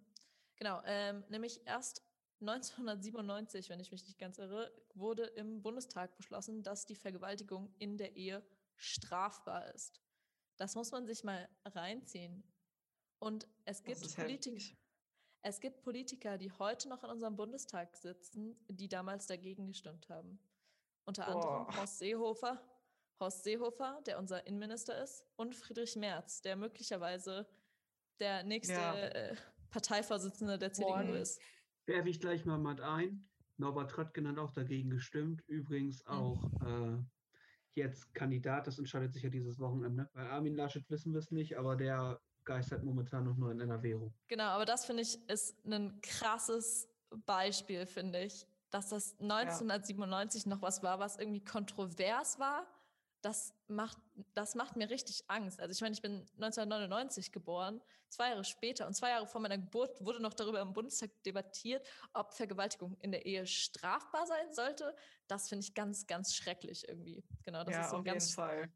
Ganz schlimmes negativ historisches Beispiel irgendwie, weil das also also nicht negativ, weil das passiert, weil das dann eingeführt wurde. Es wurde ja Gott sei Dank dann als strafbar erklärt, ähm, aber halt negativ, weil das erst 1997 passiert ist und das finde ich irgendwie echt heftig. Ja, also ich will nicht sagen, dass es ähm, lustig ist, aber ich hatte mir das, äh, die, zwei, die zwei Ereignisse sind für mich auch äh, ganz ausschlaggebend. Und das ist, da haben Paula und ich sozusagen an genau das gleiche gedacht. Das eine als sehr, sehr positives Beispiel irgendwo, obwohl es natürlich auch sehr spät kam und das andere natürlich irgendwie unvorstellbar. Und für mich ist das eben auch so, meine Schwester ist in einem Jahr geboren. Also das ist so, das ist für mich auch immer so der Punkt, warum ich das ganz verrückt finde. Ähm, dann würde ich aber gern ein, ein anderes Ereignis erwähnen, was ich, was ich generell natürlich geschichtlich ganz interessant finde. Und das, ich finde, das muss man sich einfach immer wieder klar machen. Und zwar ähm, als das Grundgesetz äh, in Kraft getreten ist und ja eben dieser wunderbare Artikel 3 im Grundgesetz steht, dass eben Männer und Frauen gleichberechtigt sind. Und ich finde da halt die Verfassungsgeschichte auch wahnsinnig interessant, weil es ja ganz wenig Frauen waren und ganz viele Männer, die diese Verfassung ähm, entwickelt haben. Und diese ähm, vier Frauen, wenn ich mich nicht irre, da ganz stark darauf plädiert haben, das eben grundgesetzlich festzuhalten. Und da können wir ja gleich vielleicht noch drüber reden, was davon äh, so funktioniert und was nicht. Aber ich finde das, also das hat ja auch eine sehr prominente Stellung im Grundgesetz und ich finde das echt richtig toll. Also das haben ja auch nicht so viele Verfassungen. Ich finde das, ich, das ist zum Beispiel was, das finde ich richtig gut. Und das finde ich auch ein Meilenstein auf jeden Fall, was man jetzt vielleicht erst so merkt, wie, wie krass das war, dass das damals schon einfach auch Vorreiterinnen waren, die das schon wussten, dass das wichtig ist. Das finde ich ganz toll. Ja, auf jeden Fall. Also, wenn ich ehrlich bin, ich habe das also mit, mit äh, der Vergewaltigung und der Ehe, das wusste ich ehrlich gesagt noch nicht. Und ich bin ehrlich äh, sehr schockiert. Also, ja, das ist schon krass, sehr krass sogar, ja. Also ich bin tatsächlich zwischendurch, habe ich das mal, habe ich hab mich da auch mal mehr mit beschäftigt und besonders nochmal gesehen, ja, äh, besonders wie viele PolitikerInnen, besonders aus der Unionsfraktion, ähm, wirklich noch dagegen gestimmt Ja. haben. Es ist erschreckend und ja, bedenke, diese dass Menschen diese Menschen ja, halt auch noch kandidieren, ne? Das ist, das finde ich sehr, also das ist schon beängstigend. also wir haben ja noch immer Meinungsfreiheit, schön und gut. Sie dürfen ja Ja, kandidieren, wie sie schon, wollen. aber trotzdem deren Einstellung ist schon erschreckend, finde ich persönlich. Klar, die halten sich jetzt natürlich anders, weil die Zeit sich verändert hat. Besonders bei dem Friedrich Merz, der im Frauenwitze wie nichts Gutes reißt, momentan jetzt auch noch, muss man sich wirklich Gedanken machen. Also groß verändert hat sich da, glaube ich, auch bei denen im Mindset nichts.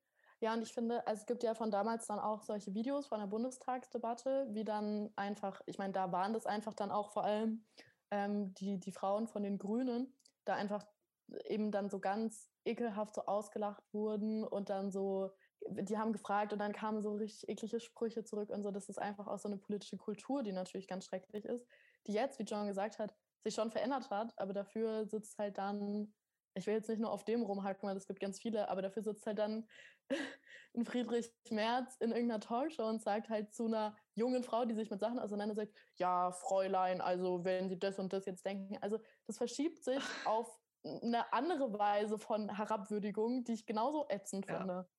Das war doch der, das war doch der Ausschnitt, der damals viral gegangen ist, als er das zu Luisa Neubauer gesagt hat. oder? Ja, genau. Ich weiß aber auch nicht mehr genau die Formulierung. Ich weiß nur, dass das einfach, das ist einfach so schrecklich. Ich meine, die ist 22, 23, so alt wie wir alle. Die ist Ja. absolut fähig, äh, sich mit dem einfach auf Augenhöhe zu unterhalten. Und dann kommt so ein Mensch und denkt, er macht so, ja, Luisa, ne, dann guck du erstmal, dass du hier erwachsen wirst und hier mal gescheite Sachen machst. Oder denke ich mir so, nee. Und das ist eben, finde ich, eine Verlagerung von so einer Kultur, die ich gar nicht abkann. Also ich habe es gerade übrigens mal nachgeguckt. Vier Frauen waren es beim Parlamentarischen Rat. Mhm, schon krass. Ich fand das da auch mal ziemlich krass. Also wir kommen da ja gleich nochmal drauf zu sprechen. Aber Wahnsinn. Ich habe da damals mal einen Film drüber gesehen, noch in der Schulzeit, der darauf angelehnt war. Und wirklich dieser Kampf, den es gab für Artikel 3.2, um wirklich diese Formulierung hinzubekommen, wo wirklich bei 61 Männern wirklich alles gegeben worden ist, um diese Formulierung so vage wie möglich zu halten. Also ich finde das immer noch krass. Also ich finde den auch- Namen des Films noch nicht, aber Wie stark aber waren diese Frauen? Also da haben wir, glaube ich, einfach alle irgendwie denen super viel zu verdanken, dass die sich da einfach Ja. gegen ihre Zeit, gegen, ihren, gegen den Zeitgeist, den es auch damals gab, einfach durchgesetzt ges- haben und gesagt haben, nein, das muss rein. Das, diese Gleichberechtigung ist ein Grundrecht. ich hatte den Namen letztens noch drauf von der einen Frau, die da federführend dran gesessen hat. Das war eine SPD-Politikerin. Dementsprechend ärgert mich das tatsächlich jetzt selber ein bisschen, dass ich es nicht weiß. ich bin mit so Namen auch immer ganz schlecht. Ich wusste die auch mal Ja, alle, das, aber mit, ja, mit Namen, das ist aber generell so ein Ding bei mir. Hier, jetzt habe ich es. Elisabeth Silbert, Sozialdemokratin, die da federführend gegangen ist. Die durfte, wenn ich das richtig gesehen habe, sogar damals diesen Artikel verkünden. Ja, krass auf jeden Fall. Machen wir gleich weiter. Zitieren wir gleich mal. Der Artikel wurde ja noch ausgearbeitet mit der Zeit. In Artikel 3.2 unseres Grundgesetzes steht, Männer und Frauen sind gleichberechtigt. Der Staat fördert die tatsächliche Durchsetzung der Gleichberechtigung von Frauen und Männern und wirkt auf die Beseitigung bestehender Nachteile hin. Meiner Meinung nach einer der wichtigsten Artikel, die je in dieses Grundgesetz aufgenommen wurden, weil es eine der gesellschaftlichen Entwicklungen in Gang setzen konnte, die in Deutschland noch nicht perfekt sind, aber glaube ich schon ziemlich gut im Gegensatz zu anderen Ländern. Und wo wir da gerade sind, und da habe ich schon das Gefühl, da kommt jetzt ein bisschen was auf uns zu, aber wir sind uns, glaube ich, einig, dass wir noch lange nicht da sind, wo es in Sachen Gleichberechtigung stehen sollte, auch nach über 80 Jahren Grundgesetz. Obwohl das in der Verfassung steht, muss man sich mal vorstellen. Aber woran hakt es eurer Meinung nach noch, dass wir dieses Ziel tatsächlich erreichen? Ja, du hast es äh, richtig erfasst. Da kommt jetzt ganz schön was auf euch zu hier. ähm, da, das trifft jetzt natürlich genau ähm, unser Thema, sage ich mal. Problematiken, die es gibt, sind sehr zahlreich, würde ich sagen. Ähm, über manche haben wir heute auch schon ein bisschen gesprochen. Ich glaube, ähm, worüber wir ganz viel gesprochen haben, ist diese sexuelle Belästigung-Aspekt. Das ist für mich ein super wichtiger Aspekt. Es gab da, das war ganz interessant, es wurde auf Twitter, gab es ähm, quasi zwei Fragen. Einmal die Frage an alle Männer, was würdet ihr machen, wenn es einen Tag keine Frauen gäbe? Und da kam halt so eine Antworten wie, ja, das gleiche wie immer, eigentlich durchweg. Und dann gab es das einmal andersrum an alle Frauen, was würdet ihr machen, wenn es einen Tag keine Männer gäbe? Und auf einmal kamen solche Antworten wie, ich würde nachts ohne Angst rausgehen, ich würde alleine im Park spazieren gehen, ohne dass ich eben Angst hätte. Ich würde einfach anziehen, was ich woll, will, ohne mir Gedanken zu machen. Und ich glaube, da sieht man einfach einen, einen super krasses äh, Machtgefälle noch in, in dieser aktuellen Zeit auch. Das als eine Sache, über die wir vorhin schon geredet haben. Natürlich, wenn wir jetzt gerade auch viel über Politik und über Recht reden, ähm, genau, es gibt rechtlich eine Gleichberechtigung. Ähm, Frauen dürfen seit über 100 Jahren wählen. Wie kommt es dann, dass in unserem Bundestag Frauen super doll unterrepräsentiert sind? Auch ein riesiges Problem. Oder Frauen auch immer noch extrem unterrepräsentiert sind in allen, ähm, sozusagen, je höher du im Gehalt gehst, je höher du in der Position, in der beruflichen Position gehst, desto weniger Frauen wirst man finden. Es gibt einen, einen interessanten Fakt, den ich dazu zum Beispiel habe. Ähm, die Wahrscheinlichkeit, einen Mann als in einem, in einem Vorstand eines DAX-Unternehmens zu finden, mit dem Namen Thomas, ist die gleiche Wahrscheinlichkeit wie eine Frau in einem DAX, in dem Vorstand eines DAX-Unternehmens zu finden. Das muss man sich mal angucken. Dass ein Thomas hat, ist es genauso, für einen Thomas ist es genauso wahrscheinlich, im DAX-Vorstand zu sein, wie für eine Frau, egal welche Frau. Das ist schon, finde ich, da sieht man einfach noch, nein, das hat nichts damit zu tun. Und gleich hier, gleich an alle Personen, äh, Ich hoffe, die äh, die wird es nicht geben, aber an alle Personen, die das claimen, nein, es hat nichts damit zu tun, dass Frauen emotionaler, äh, biologisch oder sonst irgendwas sind oder einfach nicht so interessiert sind in äh, Berufe ähm, und einfach alle zu Hause bleiben wollen. Nein, so ist es nicht. Das ist einfach noch ein großes Problem, weil es da Strukturen gibt, die leider das verhindern, dass es da eine ausgeglichene Repräsentation gibt. Ja, das sind so zwei Sachen, äh, die mir jetzt gerade sehr spontan, glaube ich, einfallen, die viele Personen betreffen. Ja, ich würde, glaube ich, auch, ähm, ich hoffe, das wird jetzt nicht äh, verwirrend und ich versuche das auf jeden Fall äh, normal zu, zu, erklären. Ich finde auch, es gibt auf jeden Fall rechtliche Instrumente, die super wichtig sind und ich glaube, darüber kann man auch ganz, ganz lange reden. Aber was ähm, für mich persönlich mit vielen Sachen oft wichtiger erscheint, ähm, ist eben so ein kultureller Umschwung.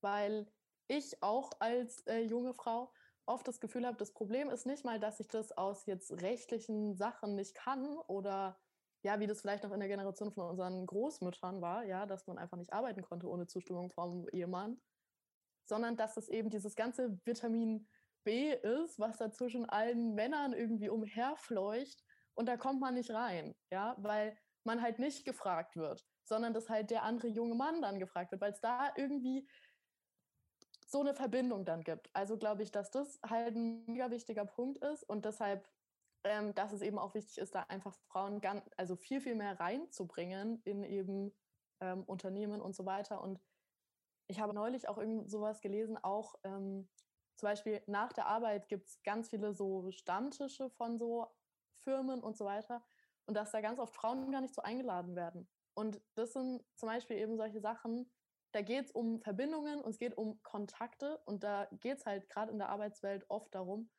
Männer einfach besser vernetzt, oft aus eben geschichtlichen Gründen. Und das finde ich einen mega wichtigen Punkt, ähm, weil rechtlich können Frauen einfach mittlerweile viel. Dass es an sowas hängen bleibt wie oft Kindererziehung oder ähm, schlechterer Bezahlung, das ist auf jeden Fall auch ein Riesenthema. Aber das würde ich auf jeden Fall als ein Thema sehen. Und weil wir, weil wir vorhin darüber gesprochen haben und wir jetzt so ein bisschen bei so ja, kulturellen äh, Aspekten sind, wollte ich noch eine Sache auch erzählen, auch ein ja, mehr oder weniger Fact. Und zwar, dass es, ähm, also ich studiere ja jetzt Jura und ich beschäftige mich deshalb mit äh, so ein paar Sachen natürlich auch. Und es ist zum Beispiel im, im Strafrecht, wenn ein Mann seine Frau oder Freundin vergewaltigt oder tötet oder versucht, sie zu töten, dann ist das sozusagen ein mildernder Umstand, dass er eine Beziehung mit ihr hatte. Und ich finde das absolut absurd, weil man dann halt sagt, ja, den, den überkam das dann vielleicht mit der Eifersucht, ja, oder wegen Gefühlen und so weiter. Und ich finde das so krass und da, deshalb ist es auch so eine riesige Twitter-Debatte, weil da natürlich ganz viele Anwältinnen dagegen kämpfen, dass das natürlich ein erschwerender Grund ist, wenn dich dein Partner ähm, vergewaltigt oder ja, klar. Dir, vor, vor, dir mit einem Messer rumfuchtelt, ist oh. es halt nicht, dass man sagt, ach, der Arme, der war ja vielleicht eifersüchtig. So, und ich finde, das ist halt auch, das ist halt so ein, so ein Kopfding, was da einfach auch zum Beispiel in der Justiz so drin ist, was ich richtig, richtig krass finde. Und das finde ich ein sehr, ja, finde ich einfach ein krasses Beispiel und deshalb wollte ich das jetzt mal ähm, teilen und vielleicht auch, was ihr darüber denkt, äh, wissen, weil ich finde das wirklich verrückt. Also ich habe überhaupt keine Wörter für sowas. Ich finde sowas total erschreckend. Also ehrlich. Da gibt es auch, äh, ähm, wie ihr jetzt auch gerade auch positive Beispiele benannt habt, ne? das, das ist auch toll und das ist dann auch irgendwie wieder so, so ein Lichtblick. Aber es gibt auch noch so viele Dinge, die einfach auch peinlich sind, finde ich, auch für unser, für unser Land. Das muss ich ganz ehrlich sagen. Also das ist schon sehr erschreckend, ja. Ja, wow. da bin ich auf jeden Fall bei dir. Boah, also das hat mir jetzt alles weggehauen. Wenn wir schon drüber gesprochen haben, dass eigentlich Vergewaltigung in der Ehe verboten worden ist, dass sowas nicht gleich mitgenommen wurde. Und ich gehe immer davon aus, dass das umgedreht dann wieder anders gewertet wird.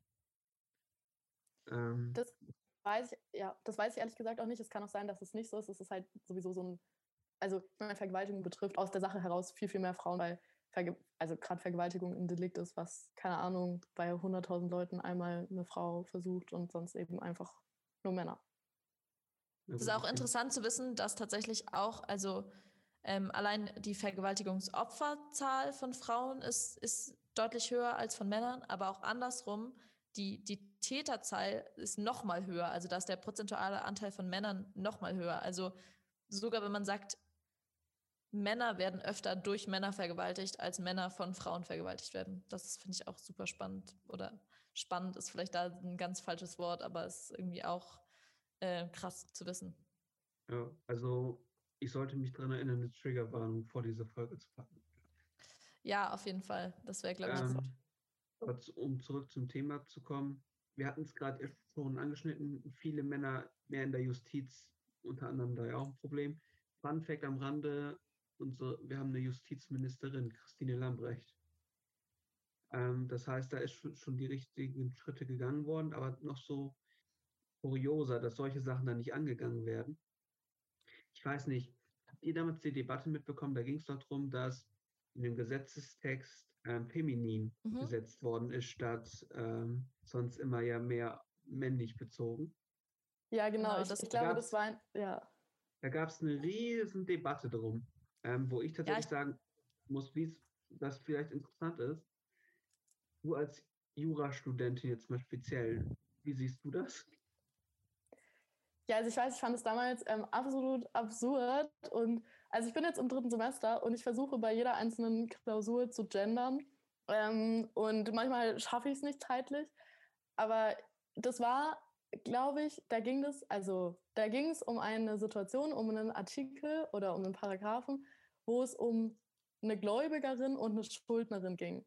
Was ja sowieso, also quasi, ja, ich weiß nicht, ob ich das jetzt erklären soll, aber das es ist auch eigentlich nicht wichtig, sondern darum ging es auf jeden Fall. Es geht eigentlich nur um, die, um das Gender. Ja. Und alle unsere Paragraphen sind immer gläubiger Schuldner. Das ist egal, dass da 80 Prozent sowieso weiblich von sind, weil es immer irgendwelche Gesellschaften sind. Das ist immer männlich. Und das gilt natürlich für alle. Das gilt für mich, das gilt für Paula, das gilt für Amy, das gilt für alle. Für alle Frauen genauso wie für alle Männer und für alle anders äh, geschlechtlichen Personen. Das gilt für alle. Und dann haben die diesen Entwurf gemacht und es, wie du sagst, es war ein Riesentheater und dann wurde darüber diskutiert, dass das ja dann, wenn es verabschiedet ähm, werden würde, dann würde das ja nur für, nur für Frauen gelten. Dann würde das ja gar nicht für Männer gelten. Und wie wäre das denn? Und sowas, das ist, also natürlich war das auch irgendwie eine Provokation, was ich absolut gerechtfertigt finde. Aber dass das dann zum Beispiel nur für Frauen gilt, ist einfach Quatsch. Das ist absolut überhaupt nicht so, wie unser Rechtssystem funktioniert. Und das, das ist halt wirklich eine Scheindebatte. Und ich verstehe, dass man nicht alle Paragraphen irgendwie gendergerecht formulieren kann. Da wäre es vielleicht auch erstmal ein Schritt, die leichter zu formulieren. Genau, aber das finde ich auf jeden Fall eine, eine, eine Scheindebatte dann so zu tun, als wäre das jetzt rechtlich ein Problem für Männer. Das ist einfach halt Quatsch. Und ich glaube, das wussten mhm. die Leute auch, die darüber geredet haben. Vor allem, weil ja auch eigentlich immer gerade dieses Argument gegen das Gendern benutzt wird. Ja, das generische Maskulin, das gilt ja auch für alle. Genau wie Luise gerade gesagt hat, wenn man da gläubiger steht, sind da ja genauso Frauen mit gemeint. Das gilt ja für alle. Aber der Witz ist halt eben, wenn ich Worte sage wie Arzt, wie Politiker, wie Jurist, an was denke ich dann als allererstes? Wir sind assoziative Wesen. Wir, natürlich haben wir direkt ein Bild im Kopf. Und selbst Personen wie die, wie Luise und ich, wo ich von uns behaupten würde, dass wir uns schon wirklich viel mit dem Thema Feminismus auseinandersetzen. Wenn ich das Wort Arzt höre, habe ich ein, eine männliche Person vor mir im Kopf. Das ist einfach so von uns allen. Und das ist einfach eine, ein, genauso ein Scheinargument oder ein, das ist einfach ein sehr naives Argument zu sagen, nein, das gilt ja für alle. Nein, aber tut es einfach in der Tat, im Faktischen ist es nicht. Damit werden Frauen nicht repräsentiert. Damit wirst du nie daran denken, dass es eine weibliche Ärztin da auch genauso sein kann. Und genauso ist es ja auch irgendwie dann wieder krass, wie, wie schnell man dann bei so ganz weiblich konnotierten Berufen dann aber auch immer nur eine Frau im Kopf hat. Deswegen es ist einfach wichtig, finde ich, Formen zu benutzen, die einfach alle, möglichst alle Geschlechter mit einbeziehen. Eben das, das, das binäre Geschlechtersystem aufzubrechen, ist ja nochmal ein ganz anderes Paar, nicht ein ganz anderes Paar Schuhe, aber kommt ja dann auch nochmal dazu. Da sind wir, glaube ich, wenn, wenn da so ein Fass drum aufgemacht wird, dass das, wie gesagt, das im, das im generischen Feminum äh, geschrieben wurde, da sind wir wirklich noch Meilen entfernt davon, überhaupt mal drüber zu reden, wie man das Gesetze formulieren kann, dass es eben nicht binär ist. Ähm, aber auf jeden Fall, das genau, das ist so ein bisschen ja. mein Senf zu dieser Debatte. Ja, und um noch vielleicht noch eine Sache zu ergänzen, das ist ja der ganze Witz ähm, von diesem ganzen Rechtssystem ist ja irgendwie das auszulegen und es ist ja schon komplex und dann finde ich das auch total weird, dann zu sagen, ja, das ist, das geht aber jetzt nicht, weil das überfordert uns jetzt. So, das ist, mich überfordern tausend Sachen in meinem Studium, aber nicht in einer Klausur zu gendern. So, das ist wirklich das Leichteste. So würde ich dafür Punkte kriegen. So, das geht. Und das sind halt Sachen, wo ich mir denke, ja, dann beschäftigt euch, wie ich gesagt habe, damit, wie das zum Beispiel für Leute ist, die sich nicht jeden Tag damit auseinandersetzen, wie das für Leute ist, die jetzt zum Beispiel Corona-Hilfen beantragen und da die Gesetzestexte lesen müssen und die vielleicht nicht verstehen. So beschäftigt euch damit, wie verständlich das formuliert ist und beschäftigt euch nicht damit, ob das jetzt ähm, im generischen Femininum oder Maskulinum formuliert ist. Also. Ja, aber es wird trotzdem eine Debatte auslösen. Und Paula hat ja schon angesprochen, wir sind eigentlich noch weit weg davon, jetzt eine Lösung zu finden, wie wir das machen können. Trotzdem frage ich euch. also, ich bin auch eher mit dem maskulinen Begriff ja eher vertraut, weil ich das eben in den Gesetzen immer lese. Was wäre ein vernünftiger Ansatz zu sagen, gut, wir, wir haben jetzt einen Begriff, wo wirklich jeder sich drunter zählt und wir diese Debatten wirklich einmal beiseite schieben können? Ich glaube, man muss es einfach versuchen, also es gibt ja immer zum Beispiel, man kann es gibt ja ganz verschiedene Arten zu gendern. Und das sind auch Debatten, wo wir uns überhaupt nicht drauf, äh, gerade im Schriftlichen, überhaupt nicht einig sind, ähm, wie man das richtig macht. Das ist total schwierig. Und ich kann das auch, ich kann auch bis zu einem Punkt die Überforderung verstehen von manchen Leuten, damit die vielleicht damit wenig bisher konfrontiert sind. Ich glaube, wichtig ist es zu versuchen, einfach immer möglichst inklusiv zu sprechen. Da sind wir wieder bei diesem Inklusionsthema, weil das eben meiner Meinung nach Gendern ganz viel mit Inklusion zu tun hat. Und es gibt eben, also meine, meine Favorite und die besten Alternativen, wie ich finde, sind immer ähm, direkt die Wörter so zu benutzen, dass sie eben neutral, geschlechtsneutral sind. Also zum Beispiel zu sagen Studierende statt Studenten und Studentinnen. Mhm, weil damit beziehst du einfach direkt alle Personen mit ein. Oder Lehrende statt Lehrer ja. oder Lehrerinnen. Oder Lehrkraft kann man genauso sagen. Und das sind einfach das sind eben Begriffe, die direkt das schon anbieten. Das funktioniert natürlich einfach aufgrund von Sprache nicht immer, aber ich finde, da, wo, man, wo es funktioniert, ist das schon mal ein erster Schritt, das einfach zu tun. Weil, also ich muss auch sagen, ich habe mich da selber, also ich benutze das auch in meinem alltäglichen Sprachgebrauch, versuche ich eben zu gendern. Also ähm, natürlich, glaube ich, auch mir entfällt das ab und zu, dass ich das irgendwie mal nicht tue oder mir das anders rausrutscht. Aber eigentlich versuche ich immer zum Beispiel einfach dann zu sagen, Studierende oder eben nicht mehr Studentensemesterticket, sondern Studisemesterticket. Also es gibt einfach Möglichkeiten, damit umzugehen und man muss, glaube ich, einfach sich selber so ein bisschen seinen eigenen mhm. Weg auch daraus suchen. Würde ich auch so sagen, ähm, genau, auch vielleicht ein bisschen weg von diesen komischen Gesetzesformulierungen. So, das ist ein Thema. Und ich glaube, es ist, wie Paula gesagt hat, was ja auch noch eine Option ist, ist sowas ähm, mit Person, dass man einfach sagt, ähm, die betroffene Person, die berechtigte Person und nicht immer der Berechtigte, der Betroffene und so weiter. Und ich glaube auch, dass es einfach auch wichtig ist, sich das mehr bewusst zu machen. Und ich hatte das am Anfang ganz krass, auch in dem Studium, dass ich mich einfach oft nicht angesprochen gefühlt habe, weil eben gesagt wurde, ja, wenn Sie da mal ähm, Juristen sind.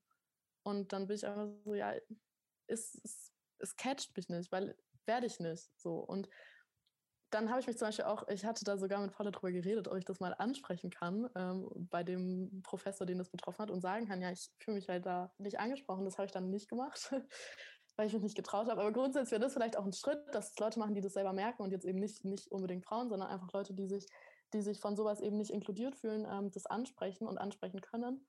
Und ein Stück weit muss man Leuten auch, glaube ich, die das nicht verstehen, erklären, warum das sich für einen so anfühlt und es eben, dass es nicht so ein was ihr auch vorhin kurz hat, nicht so ein belehrendes Thema ist, sondern schon sagt, okay, das, also das habe ich damals zum Beispiel einfach gemerkt, das ist wirklich was, das stört mich und das verletzt mich ein Stück weit, weil nämlich alle jungen Männer, die da in dem Raum sitzen, das irgendwie dann mega nice finden und alle anderen sich so denken, ja, keine Ahnung. Also finde ich das wichtig anzusprechen. Ich finde es wichtig zu merken, dass das nichts mit einer Verbesserung von irgendwem zu tun hat, sondern einfach mit, mit einer Ausweitung und einer eben einer inklusiveren Sprechweise ähm, und dass das eben auch gar nicht unbedingt so, so anstrengend sein muss oder so, sondern wenn man sich da mal ein bisschen Gedanken macht und das ein paar Wochen auch übt und immer wieder macht, dann finde ich, geht das auch.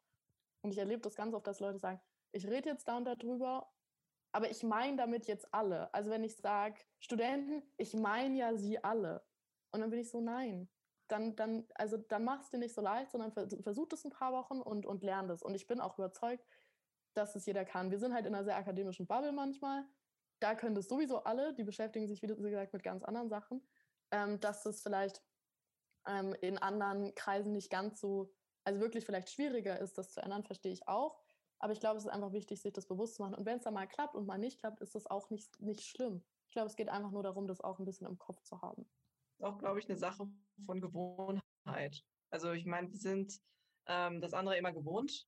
Und ich glaube, wir müssen einfach uns an das, das Neuere gewöhnen. Und äh, ich glaube dann auch irgendwann, sagen wir jetzt mal in 50 Jahren oder so, wir hoffen mal nicht, dass es so lange dauert, dann ist das schon voll normal. Und wir können dann alle, oder wir gendern dann einfach automatisch. Das ist dann schon, ja.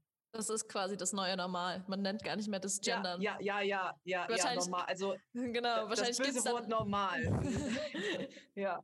Nee, wahrscheinlich gibt es dann, äh, gibt's dann einen, einen anderen Begriff äh, für das, wenn man nur das, nur das Maskuline benutzt. Ja, klar. Heißt es gar klar, nicht mehr. klar. Das wäre wünschenswerter auf jeden Fall. Ja, auf jeden Fall. Das ist ja auch mit der Inklusion so und mit, mit ganz vielen Sachen so. Also, ja. Ja, wie haltet ihr das dann bei euch? Also gendert ihr mal, ich habe mir jetzt nicht alle Podcasts angehört, also gendert ihr, gendert, gendert Oh ihr immer oder, oder ist es auch sowas, was ihr dann vorher besprecht, dass halt gegendert wird? Also wie geht ihr so damit um? John, willst du anfangen? Schön, dass ihr heute mit dabei wart. ähm, nein, also es ist ein Ding, ich, ich finde das Thema ein bisschen kontrovers, da bin ich ganz ehrlich. Also besonders diese vielen Formen nerven. Tut mir leid, aber sie nerven. Verstehe Und- ich. Ähm, ich habe mich auch mit vielen Pro und Kontran beschäftigt und jemand, der sich, ich weiß nicht, ob er den, ich bin ja eher in der deutschen Bubble unterwegs, der sich da ein bisschen auch kritisch zu äußert, so ähnlich wie ich es mittlerweile sehe, ist KuchenTV. Ich weiß nicht, inwiefern ihr den kennt, Meinungsblogger.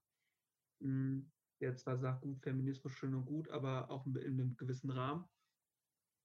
Und ich habe da wirklich lange drüber überlegt.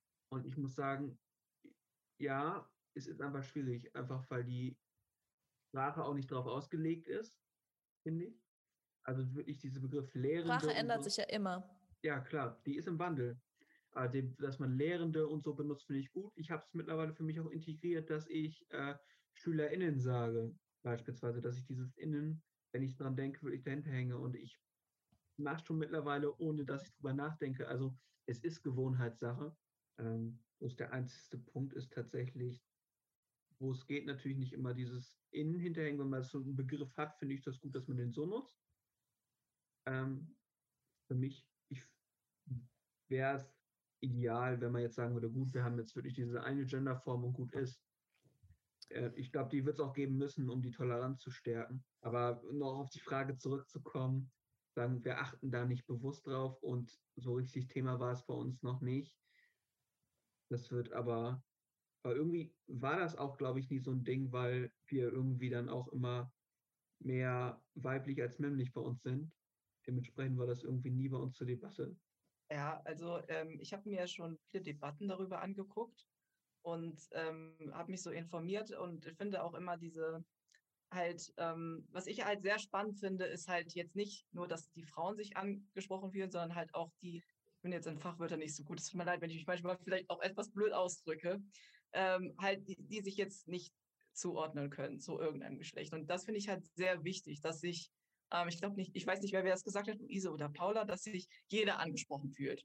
Und ich glaube, das ist halt das Wichtige, weil, also bei mir, ich kann mich jetzt zuordnen, ja, gut, ähm, also ich weiß, dass ich weiblich bin und gut, die maskuline Form wird oft benutzt. Ähm, es ist jetzt aber schon, also in meinem Kreis beispielsweise sagen wir jetzt nicht Arzt, sondern bei einer Frau dann auch Ärztin. Also das heißt, ich kann mich schon dann irgendwie unterordnen. Aber ich glaube, es gibt dann auch wirklich Menschen, die sich halt nicht bei diesen zwei Geschlechtern unterordnen können. Und die fühlen sich halt gar nicht angesprochen. Da nimmt man überhaupt keine Rücksicht. So, und ich glaube, das ist halt wichtig, dass man da auch nochmal irgendwie ähm, ja, sich Gedanken drüber macht. Weil du hast ja auch am Anfang gesagt, Luise, ich glaube, du warst das, mit dem, mit dem Rollstuhl und mit dem, mit ähm, dem Mädchen oder dem Jungen oder dem Menschen, dem Menschen, genau, dem Menschen im Rollstuhl.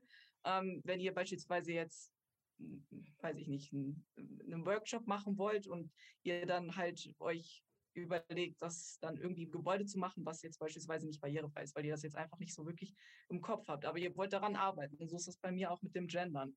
So, also ich muss mich da, glaube ich, noch ein bisschen einfinden.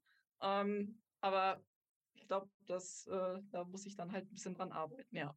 Aber das ist ja auch 100% okay. Das ist auch wichtig zu sagen. Das ist ein Prozess. Das kann man, das kann niemand von 0 auf 100. Also Luise und ich haben auch nicht von 0 auf 100 angefangen zu gendern und dann immer alles richtig gemacht, sondern das ja. ist ja eben auch was, was wir auch gerade meinten, da muss man auch mit klarkommen und irgendwie auch mit erstmal selber sich dran gewöhnen eben. Das auf jeden Fall. Ja. Das, ja, ja da stimme ich zu. Also ich habe es ja selber mehr oder weniger schon fast mit durch. Also ich habe es mittlerweile ja schon integrieren können. Also das ist wirklich nicht einfach. Umso lustiger finde ich es aber mittlerweile, wenn ich dann teilweise schief angeguckt werde, irgendwann ab und zu, wenn es dann wirklich so geht. Ich versuche mittlerweile auch in meinen Prüfungen so zu gendern. Ja, zeitlich technisch, wenn du zum Beispiel ein Gutachten schreiben musst, nicht das einfachste von der Welt. aber wir arbeiten dran. Ja, absolut. Nee, ich hatte da auch schon ähm, als Ergebnis, ja, man könnte sich, also dass sich die, die Bearbeiterin könnte es sich leichter machen, wenn sie nicht immer beide ähm, Geschlechterformen sozusagen schreiben würde ähm, weil das halt natürlich nervig ist, wenn du immer schreiben musst, äh, der Täter, Bindestrich, also Schrägstrich, die Täterin und so weiter. Ähm, dann denke ich so, ja, dann mache ich es mir halt nicht leichter. Dann mache ich es mir lieber nicht leichter für, für den Punkt, den ich damit mache. So. Oder du machst einfach äh, wie, wie das Kontroverse im kontroversen Gesetzesentwurf, du nimmst einfach nur noch das generische. Nur noch weiblich, ja. da kommen neue Debatten dann auf. Ja, ja, ja, da gibt es einen Punkt Abzug wahrscheinlich. Ähm, ladet ihr mich dazu ein, ich nehme das Popcorn mit. Unbedingt. Sehr spannend auf jeden Fall. Okay, ich glaube, wir haben schon, äh, schon sehr viel sogar übers, übers Gendern jetzt geredet. Hast du noch, ähm, wolltest du noch zu was anderem kommen gerade? Oder weil wir sind, glaube ich, schon sehr lange. Äh, ich weiß nicht, wie lange ihr noch ähm, das machen wollt, was eure wir machen so lange, wie wir wollen. Und notfalls, okay. zwei, notfalls machen wir zwei, drei Folgen aus dem ganzen Spaß hier. Ja, umso besser. Na gut, jetzt, dann, kommt, jetzt kommen wir natürlich nicht erst die ganz spannenden Punkte. wo ich tatsächlich auch einiges habe, so ähm, das Thema Gleichstellungsquote oder auch Frauenquote genannt, ist ja in den letzten Jahren immer wieder größer aufgekommen. Bei uns in der SPD ist es beispielsweise so, dass wir das haben, dass wir, wenn wir unsere Listen auch in Kommunalwahlen besetzen, dass äh, unter bestimmten Plätzen so und so viele Frauen stehen müssen. Und das ist zum Beispiel im Ko Konzern, in, auf der Arbeit und halt eben auch jetzt Bundestag, weiß ich noch nicht, ob sie es durchgesetzt haben, aber ich glaube, in Berlin haben sie es zumindest schon durchgesetzt. Im Parlament, in irgendeinem Parlament, Landesparlament haben sie es schon durchgesetzt, dass da auch eine Frauenquote herrscht. Wie steht ihr zu dieser generellen Gleichstellungs- Frauenquote? Ich würde mal ganz kurz was anfangen. Also ich finde immer wichtig zu sagen ähm, oder nochmal am Anfang zu definieren, was eigentlich die Frauenquote ist. Weil es geht hier nicht um eine generelle Bevorzugung von Frauen, überhaupt nicht. Es geht einfach nur darum, dass bei der gleichen Qualifikation manchmal eine Frau bevorzugt wird einfach um es eben zu schaffen, dass da eine höhere Repräsentation entsteht. Das stimmt nicht mit diesen, da, es kommen so oft Argumente gegen die Frauenquote mit, ja, dann äh, können ja höher qualifizierte Männer überhaupt nicht mehr irgendwo arbeiten, so nach dem Motto. Nein, das ist Quatsch, das ist totaler Quatsch, darum geht es nicht. Es geht nicht darum, die Person zu benachteiligen, die höher qualifiziert ist. Es geht darum, dass bei einer gleichen Qualifikation die Frau bevorzugt wird. Einfach weil es eben, wie wir vorhin schon angesprochen haben, weil Thomasse die gleiche Wahrscheinlichkeit haben, wie Frauen in einem DAX-Vorstand zu sitzen. Wie gesagt, sehr pauschal jetzt formuliert. Aber nein, weil es einfach in vielen, gerade in, in, in Unternehmen und sowas, wo es ja auch Frauenquoten diskutiert werden, es einfach in den höheren Positionen so wenig Frauen gibt, genauso wie in der Politik etc. Dass es einfach eine fehlende Repräsentation auch teilweise gibt. Da diese Frauenquote-Aspekt ist ein ganz spannender Aspekt. Man kann da sozusagen ich reiße das nur ganz kurz an, ich werde da ja nicht weiter drüber reden, aber dass man sich vielleicht mal selber Gedanken drüber macht. Es gibt auch mittlerweile Debatten darüber, ob man äh, Quoten einführen sollte für BPOC, also Black Indigenous People of Color, ähm, oder für zum Beispiel auch im, in der Politik für Nicht-AkademikerInnen. Also das ist auch spannend, also wie weit man mit Quoten gehen will oder nicht. Warum sollte es nur für Frauen eine Quote geben? Warum es gibt noch so viele andere unterrepräsentierte Bevölkerungs soziale, soziale Bevölkerungsgruppen? Mhm. Das finde ich einen ganz spannenden Aspekt. Aber Wie gesagt, erstmal ganz wichtig, es geht nicht darum, dass da jemand bevorzugt wird, sage ich mal, der weniger qualifiziert ist, sondern es geht darum, dass eine Bevorzugung, die gerade existiert, Männern zugunsten, ausgeglichen wird. Ja, das ist erstmal der, der Punkt, den ich machen möchte. Luise, magst du noch was dazu sagen? Ja, also du hast ja jetzt ähm, dieses einmal dieses Beispiel mit den Listen gebracht und das finde ich auch ein super interessantes Beispiel.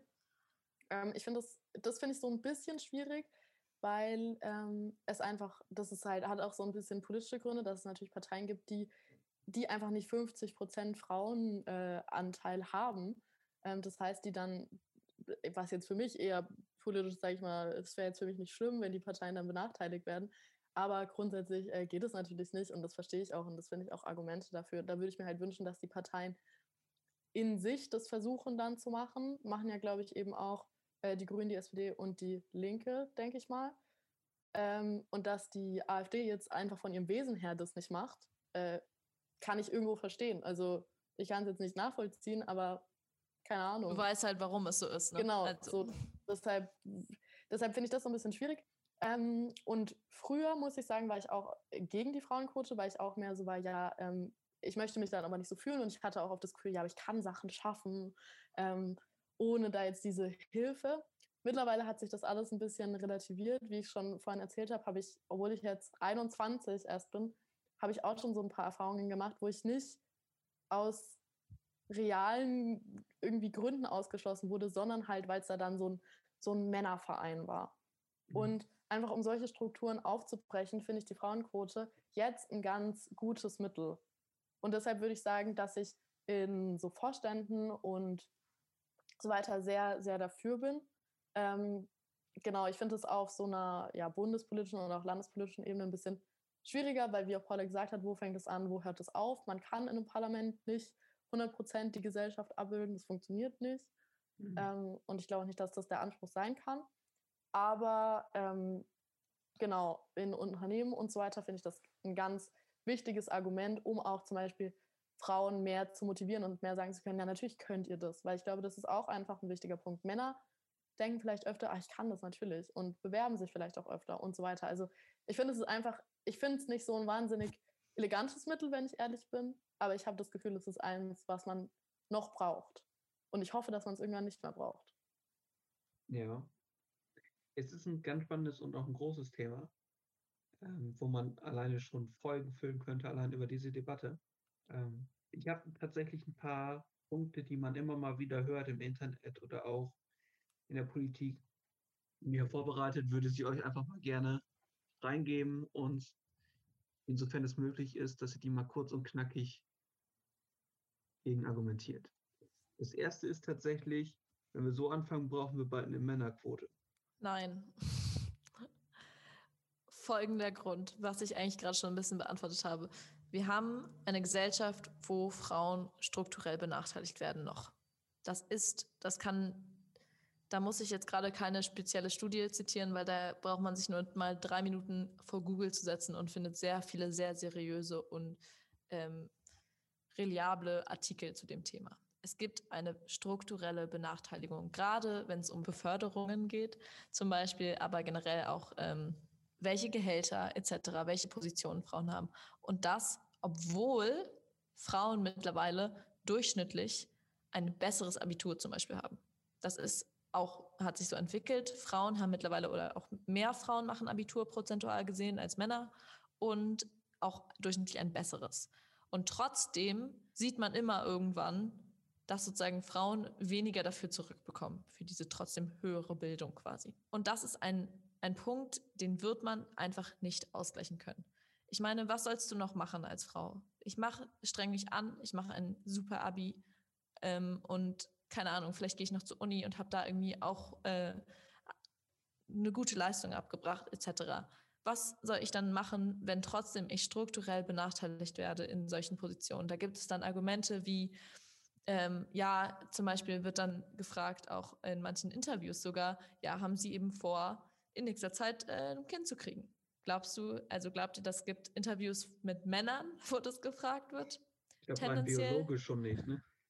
Tendenziell nein. Aber also, sie werden auch nicht gefragt, werden sie Vater, wollen sie Vater werden in nächster Ja. Zeit. Weil Ja. bei Männern das immer gedacht wird, ja, selbst wenn die ein Kind kriegen, ist ja kein Problem.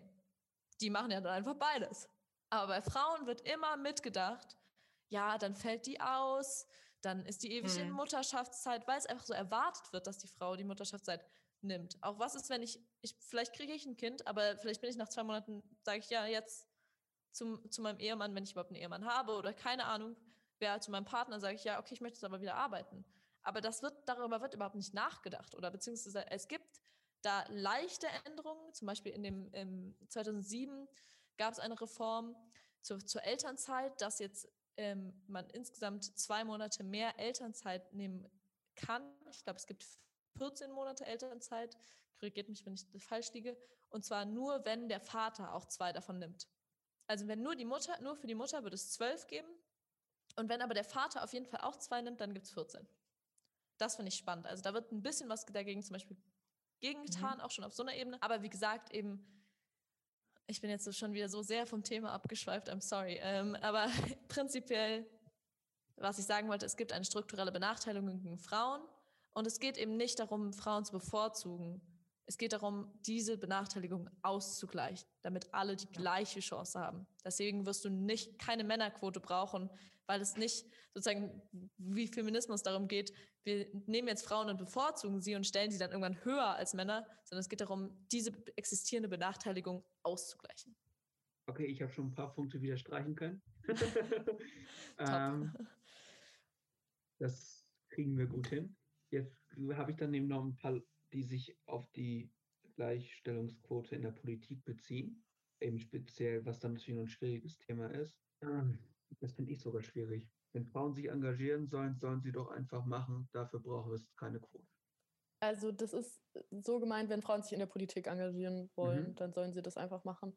Ja, genau. Also äh, stimmt ja grundsätzlich erstmal. Natürlich kann man sich als Frau einfach engagieren, wenn man das möchte. Also faktisch ist man jetzt daran, äh, also grundsätzlich wahrscheinlich nicht gehindert. So, man kann zusammen zu ihrem Ortsverein gehen und das da irgendwie machen. Ähm, ich glaube, das berührt so ein bisschen den Punkt, worüber ich vorhin schon gesprochen habe. Ähm, Gerade auch in der Politik sind es ganz verhärtete Konstruktionen, die von Männern errichtet wurden und die darauf beruhen, dass Männer miteinander Verbindungen haben, gerade in der Politik. Natürlich wirst du gewählt von bestimmten Leuten, aber du kommst eben nur in Ämter, sage ich mal, ähm, wenn du auch die, die Verbindungen hast. Und ich finde das ja ganz interessant, ähm, bei der SPD auch zum Beispiel, ohne da jetzt irgendwie politisch mich groß äh, äh, angreifbar zu machen. Ähm, nee, fand ich das total interessant, als da dann die Parteivorsitzenden gewählt wurden. Ähm, und jetzt äh, haben dann Olaf Scholz und Clara Geiwitz verloren. Olaf Scholz wird Kanzlerkandidat. Und wo ist eigentlich Clara Geiwitz? So, die ist irgendwie nicht ins Parlament gekommen in Brandenburg und jetzt ist sie da irgendwie, weiß nicht, stellvertretende Vorsitzende von irgendwas. Also ich finde, das ist so ein Punkt einfach. Also, und das meine ich mit so Strukturen, die sind eben darauf ausgerichtet, auf Machterhalt zwischen Männern, die sich das auch gegenseitig so ein bisschen zuspielen. Und deshalb glaube ich, ist das eben genau das Problem, was, was sozusagen aufgebrochen werden muss. Und das ist eben das, wo ich sage, es ist nicht elegant, aber es ist, ja, es hilft, ähm, eine Frauenquote zu haben. Clara Geiwitz, genau, da war was. Ja, ich weiß nicht, was die jetzt genau macht, aber äh, Ich auch deshalb- nicht. Ja. Ich auch nicht. Aber wir haben ja mittlerweile das Modell der Grünen übernommen. Äh, eine Vorsitzende und einen Vorsitzenden, was ich auch ziemlich gut und für diese Zeit auch mehr als angemessen finde. Ein weiterer Punkt, der gesagt wird, ist ähm, also auch auf Politik bezogen. Frauen mit weniger Eignung nehmen Männern mit wesentlich höherer Eignung Chancen für politische Karriere. Ja, ich glaube, das habe ich vorhin schon so ein bisschen angerissen. Äh, das ist einfach auch wieder nicht die Wahrheit. Das ist einfach, das ist nicht der Fall. Es geht eben nicht um bei der Quote nicht um unterschiedlich qualifizierte Personen, sondern es geht darum, wenn ein Mann, eine Frau beide gleich qualifiziert sind, dass dann im Zweifelsfall die Frau bevorzugt wird. Dabei ist auch immer das Wort bevorzugt eigentlich ein falsches, weil es ja eben eigentlich nicht darum geht, die Frau per se zu bevorzugen, sondern die Bevorzugung des Mannes des nicht jetzt des individuellen, des einzelnen Mannes, sondern der, des, des ganzen Geschlecht des Mannes ähm, dadurch auszugleichen, dass man dann halt in dem Moment sagt, okay, jetzt nehmen wir halt eben hier ähm, die Frau eher.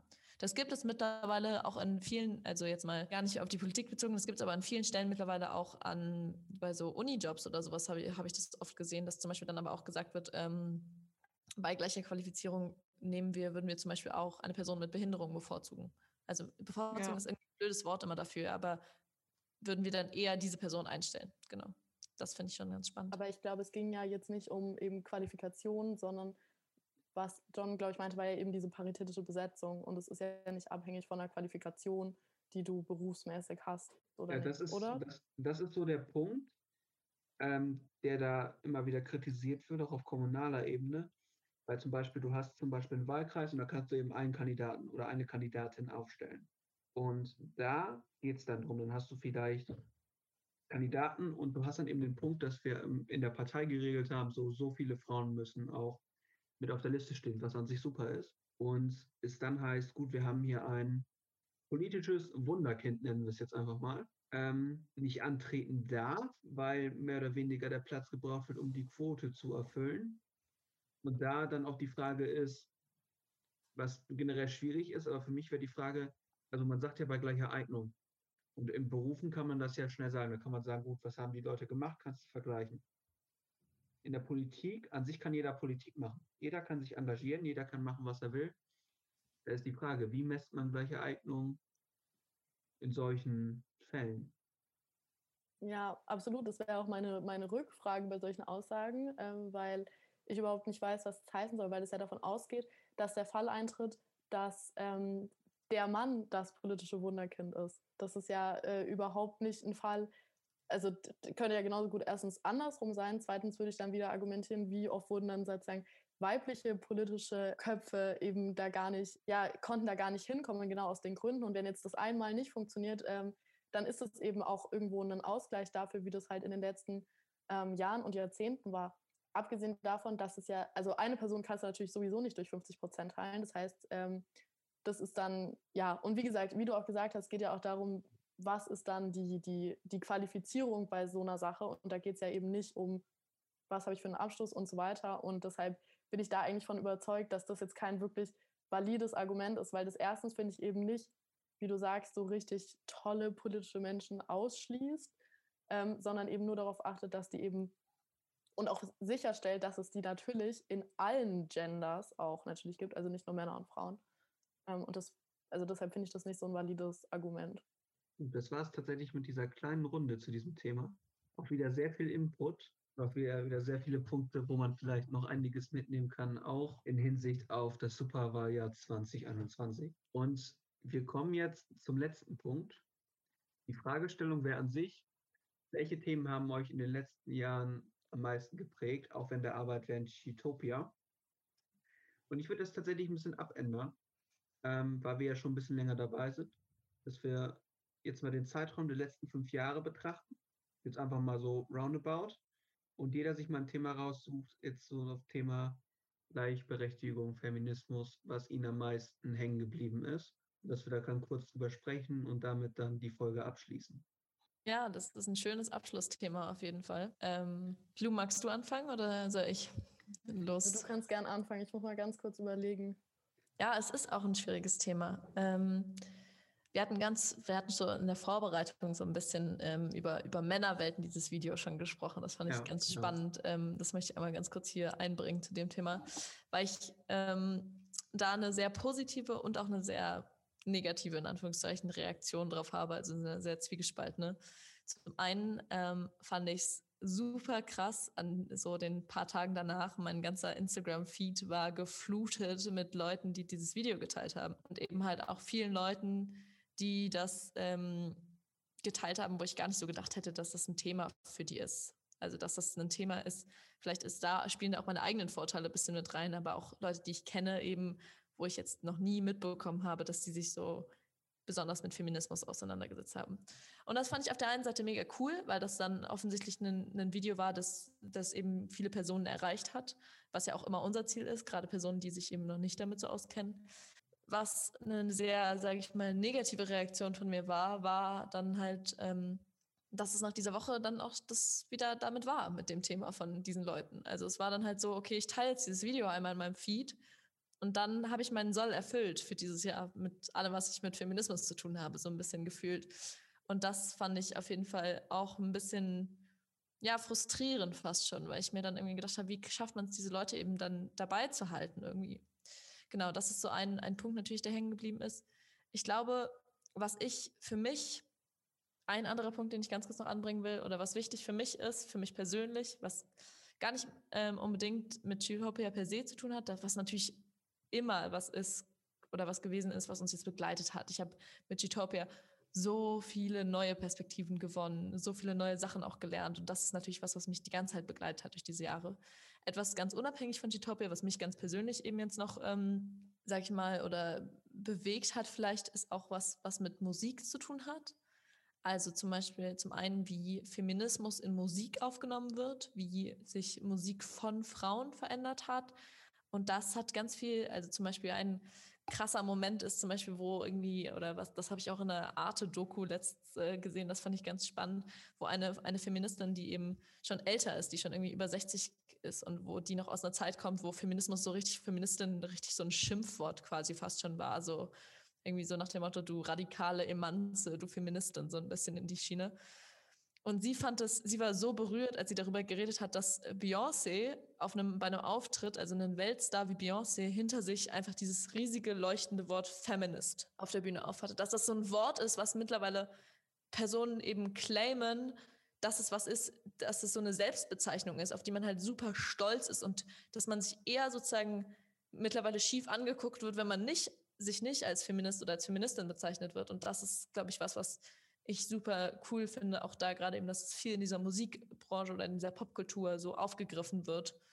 Ähm, genau, das finde ich irgendwie auch einen super coolen Aspekt. Ja, ich würde ähm, auch anschließen an so ein bisschen auch ein Klassiker vielleicht aus den letzten Jahren, wenn man das so sagen kann. Ähm, und zwar die MeToo-Debatte.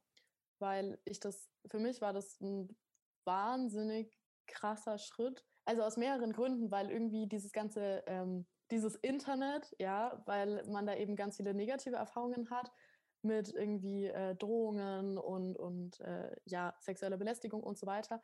Und ich damals, ich weiß, das fing so an mit MeToo und dann war man so, okay. Und dann ist es einfach so explodiert. Und ich weiß nicht, ich glaube, es war 2017, ich bin mir jetzt nicht genau sicher. Und was ich vorhin auch schon so ein bisschen angesprochen habe, ich dachte eigentlich immer, ah, ich kann ja alles machen. Ich kann ja alles ganz normal machen. Ich hatte eigentlich jetzt nie so das Gefühl, ich bin super eingeschränkt. Ähm, und habe dann aber gerade, als ich auch äh, nach Berlin gezogen bin, ganz bewusst solche Erfahrungen gemacht und dann auch im Nachhinein quasi Erfahrungen als eben übergriffig bewerten können. Und dann zum Beispiel auch sowas gemacht wie, und das ist jetzt auch so ein bisschen persönlich, das hat auch mit Utopia nichts zu tun, mit meiner Mutter geredet und mit meiner Oma geredet. Und darüber geredet, wie das bei denen teilweise auf der Arbeit war und was die da so erlebt haben. Und das war für mich total krass, um eben dieses ganze strukturelle, geschichtliche Problem nochmal so persönlich so aufgezeigt zu bekommen, weil ich habe davor jetzt nie meine Mutter gefragt, ja, wurdest du jemals bei der Arbeit irgendwie, wurdest du da übergriffig behandelt? Hat dir da irgendein Chef äh, irgendwie die Hand auf den Oberschenkel gelegt? So. Und ich glaube, das ging ganz vielen jungen Frauen so, dass sie dann ihre Mütter und Großmütter und vielleicht Tanten und so weiter gefragt hatten und alle konnten was dazu sagen. Und niemand hat gesagt, ah nee, da fällt mir jetzt gerade gar nichts ein. Und das, das war für mich ganz wichtig, also das war für mich wirklich wichtig, um nochmal, wie gesagt, dann auch so eigene Erfahrungen in der Re Retrospektive neu zu bewerten und zu sehen, wie die wirklich waren und was da vielleicht auch falsch gelaufen ist. Genau, das fand ich auf jeden Fall ganz, ganz wichtig und einen mega wichtigen Step auch, um zu sehen, über ähm, Internet kann man eben auch, kann man sich da auch so ein bisschen Trost holen. Und das finde ich auch irgendwie, das finde ich auch schön am Internet. Ja, total. Mir fallen auch irgendwie, während du gerade so geredet hast, sind mir auch noch so tausend andere Sachen immer wieder. Am Anfang war ich auch so, oh, ich muss voll drüber nachdenken über die Frage und jetzt fallen mir so 700 Sachen auf einmal ein. ähm, genau, aber ich glaube, das ist auch, haben wir gar nicht mehr, ähm, das ist vielleicht jetzt sogar noch zu viel darauf einzugehen, aber ich glaube, das waren, ja. waren, waren ganz, ähm, ganz treffende Beispiele, die wir hier auf jeden Fall irgendwie vielleicht gegeben haben. Was ja. auch, oder was noch eine ganz kurze Sache ist, was ich was jetzt gar nicht so eine, so eine, Sache ist, die in letzter Zeit passiert ist, aber eine Sache, an die ich mich so gewöhnt habe, ähm, hier in Deutschland zu leben, unter einer Kanzlerin. Und ich diese Möglichkeit, dass wir bald keine Kanzlerin, sondern wahrscheinlich ja. einen Kanzler haben, so merkwürdig finde. Und das finde ich irgendwie, das irgendwie macht mich, ich weiß nicht warum, aber irgendwie macht mich das traurig. Also ich bin gar nicht, mhm. ich kann mich jetzt nicht mit, ähm, muss ich mich selber politisch da positionieren. Ich kann mich überhaupt nicht mit der CDU identifizieren in irgendeiner Weise. Ich bin jetzt auch nicht politisch, stehe ich nicht mega hinter Angela Merkel, auch wenn ich sie persönlich in irgendeiner Weise äh, ein bisschen sympathisch finde oder weiß ich nicht. Äh, man ist halt so mit ihr aufgewachsen, ne? Ähm, ja. Und ich finde das irgendwie ganz lustig, wie normal das ist, dass wir halt, oder das finde ich auch irgendwie cool in Deutschland, dass wir halt einfach eine Kanzlerin haben. Und das ist irgendwie cool, dass da immer so zwischen diesen ganzen Männern wie, pf, weiß ich nicht, Donald Trump, Putin, Erdogan, and who knows who else, so weißt du, dass da irgendwie unsere Angie so zwischensteht. Irgendwie, das hat was. Stimmt ich habe tatsächlich ein Thema, das hast du schon angesprochen. Und es ist Männerwelten. Es ist Männerwelten und es ist eins der Themen, die mich tatsächlich über das letzte Jahr konstant beschäftigt hat. Damals, es war ja eben im Rahmen Joko und Klaas gegen ProSieben diese Show. Und es war immer klar, dann kommt dann um 20.15 Uhr zur Primetime was. Ich habe damals an dem, ich glaube Mittwochabend ist das immer, vor Grace Anatomy, da wird sich noch mal entschuldigt bei den ganzen, die das gucken wollen. Und dann ging es los komplett perplex. Weil du wusstest nicht, was dich erwartet, das weißt du nie. Und dann kommt immer erst dieses ganz schillernde Anfang, dieses Amateur-Intro, was sie dann bewusst ja so machen. Und auf einmal kommt Sophie Passmann daraus. Und ganz ehrlich, bis zu dem Tag wusste ich nicht mehr, wer Sophie Passmann ist. Und dann wird gesagt, so Leute, jetzt nehmen wir uns das vor und für mich war das so perplex, die Situation. Also ich war komplett schockiert. Also wir saßen da mit der Familie vor und es war schon Wahnsinn, wie viele Sachen dir gar nicht auffallen und dir in dem Moment auch erst auffällt, wie privilegiert du in der Gesellschaft als Mann bist und äh, wie viel Leid wirklich auch äh, alle nicht gerade Cis-Männer mitmachen müssen. Und es wurde ja noch nicht mal längst alles eingefasst in diese 15 Minuten, die nur eben Zeit waren. Angefangen von Dickpics bis Vergewaltigung. Ich war echt perplex und habe mich auch viel damit unterhalten und habe mich dann auch mehr mit den Themen beschäftigt. Allerdings finde ich es auch schade, dass, dass, dass die Debatte einfach schnell wieder untergegangen ist, dass einfach gesagt hat, das ist ein Hype-Thema, das nehmen wir jetzt eben wieder mit. Und wir wurden da auf einen Missstand hingewiesen, den wir nicht so hinnehmen dürfen. Also da wird so viel belegt und es ist eigentlich eine Schande, dass wir immer noch über solche Dinge reden müssen. Und ich habe mal in den ersten Folgen Influgen gesagt, eine der wichtigsten Aufgaben des nächsten Jahrzehnts sind Inklusion und ja, Klimaschutz. Dazu würde ich tatsächlich jetzt noch eben nehmen, obwohl es auch irgendwie zur Inklusion gehört, dass wir endlich dahin kommen, dass wir spätestens in zehn Jahren, dass es auch schon zu spät ist, um Jahrzehnte zu spät, wir nicht mehr darüber kommen müssen, dass Frauen komplett diskriminiert werden und besonders auch solche Erfahrungen erleiden müssen. Das ist eine Lebensrealität, die man keinem wünscht und wo man doch alles gegen tun sollte, damit sich sowas möglichst schnell aus der Welt verbannen lässt. Ja, das war so ein Ding, das ja. eine der Dinge, wo ich mich 2020 mit beschäftigt habe. Da haben wir auch im Netzwerk damals viel darüber diskutiert. Und es trägt noch immer Nachwirkungen, auch, glaube ich, bei uns in der Arbeit. Ich finde, du hast gerade ein, ein wunderschönes, fast schon Schlusswort äh, gefunden hier irgendwie mit dem, was du meintest gerade, dass die wichtigsten Themen irgendwie in der nächsten Zeit die, die Inklusion eben und ähm, Gleichberechtigung auf aller Ebene von, von Frauen oder von eben allen Geschlechtern, sage ich mal, und der Klimaschutz sind. Und das finde ich, sind auch gerade so Themen unserer Generation. Also wir sind ja irgendwie alles relativ junge Leute. Mhm. Das ist halt, das sind irgendwie die Themen, die unsere Generation vorantreiben. Deswegen, ähm, glaube ich, möchte ich gar nichts mehr dazu groß sagen, als dass ich das Statement von dir gerade genauso unterschreiben würde. Aber ganz am Schluss sind wir ja noch nicht. Ami hat ja natürlich noch hoffentlich ein Thema. Also, ähm, nee, mir ist nur kurz eingefallen, ich finde es halt traurig, wie Paula auch schon gesagt hat, dass solche, sage ich mal, Videos ähm, oder solche ja, Bewegungen halt so schnell ähm, wieder weggehen, also wie Black Lives Matter. Also das hat mich ja auch sehr stark auch betroffen, weil ich halbe Afrikanerin bin und natürlich meine ganze Family, also auf der afrikanischen Seite aufgestanden ist, natürlich auch meine, meine deutsche Family, muss ich sagen, also meine europäische. Aber trotzdem ähm, habe ich dann irgendwie, es war einfach so, so ein Trend, so ein schwarzes Bild zu posten. Einfach so Black Out Tuesday und das war's. Und das finde ich manchmal traurig, weil es ist dann nur ein Trend und nicht, also es gibt dann halt so wenige Leute, die es wirklich so ernst meinen. Also wirklich so auch dahinter stehen und auch ja, halt auch wissen, was sie da tun. Und das ist nicht mit einfach so ein, so ein Video, einfach mal so ein äh, Teilen von einem Video oder auch äh, Teilen von einem schwarzen Bild äh, nicht getan. Ne? Also ich glaube, äh, dass da, glaube ich, auch ein bisschen noch mehr Initiative ja, gebraucht ist. Aber ich glaube, das ist jetzt auch, das ist jetzt auch mein Ende. Also ich bin auch sehr müde und Luise sieht auch sehr müde aus und Paula auch. Also ja. Ja, gut, wir, nehmen an, wir nehmen an einem Freitagabend auf. Das ist natürlich dann langer Tag hinter einem und dann noch mit der Increw-Gang reden müssen, ist natürlich nicht das Einfachste. Nein, ganz im Gegenteil. Ja, spannend, aber was du auch gerade gesagt hast, weil jetzt ist auf jeden Fall ich das absolut genauso sehe wie du. Ähm, und das, glaube ich, auch gerade diese zwei Themen, Black Lives Matter und Männerwelten, da zwei richtig gute Beispiele sind für 2020. Ja. Aber ich fand es auch spannend, dass John meinte, er hat sich danach, das war so ein Auslöser, das, ähm, womit man sich halt viel beschäftigt hat danach. So war, ging das mir zum Beispiel bei Black Lives Matter, also im Rahmen dann dieser, dieser Protestbewegung, ähm, habe ich dann einfach angefangen, auch mich mehr tiefer mit dem Thema, tiefergehend, als ich es vorher gemacht habe, äh, mit dem mhm. Thema nochmal auseinanderzusetzen. Und dass das schon auch sozusagen trotzdem auch nachhaltig was bewirkt hat, glaube ich, bei manchen Leuten, aber genau, eben halt klar. Aber halt, und das ist, deswegen ist es ja auch wichtig, dass es solche Bewegungen gibt oder diese, diese Videos gibt oder diese Aufklärung gibt.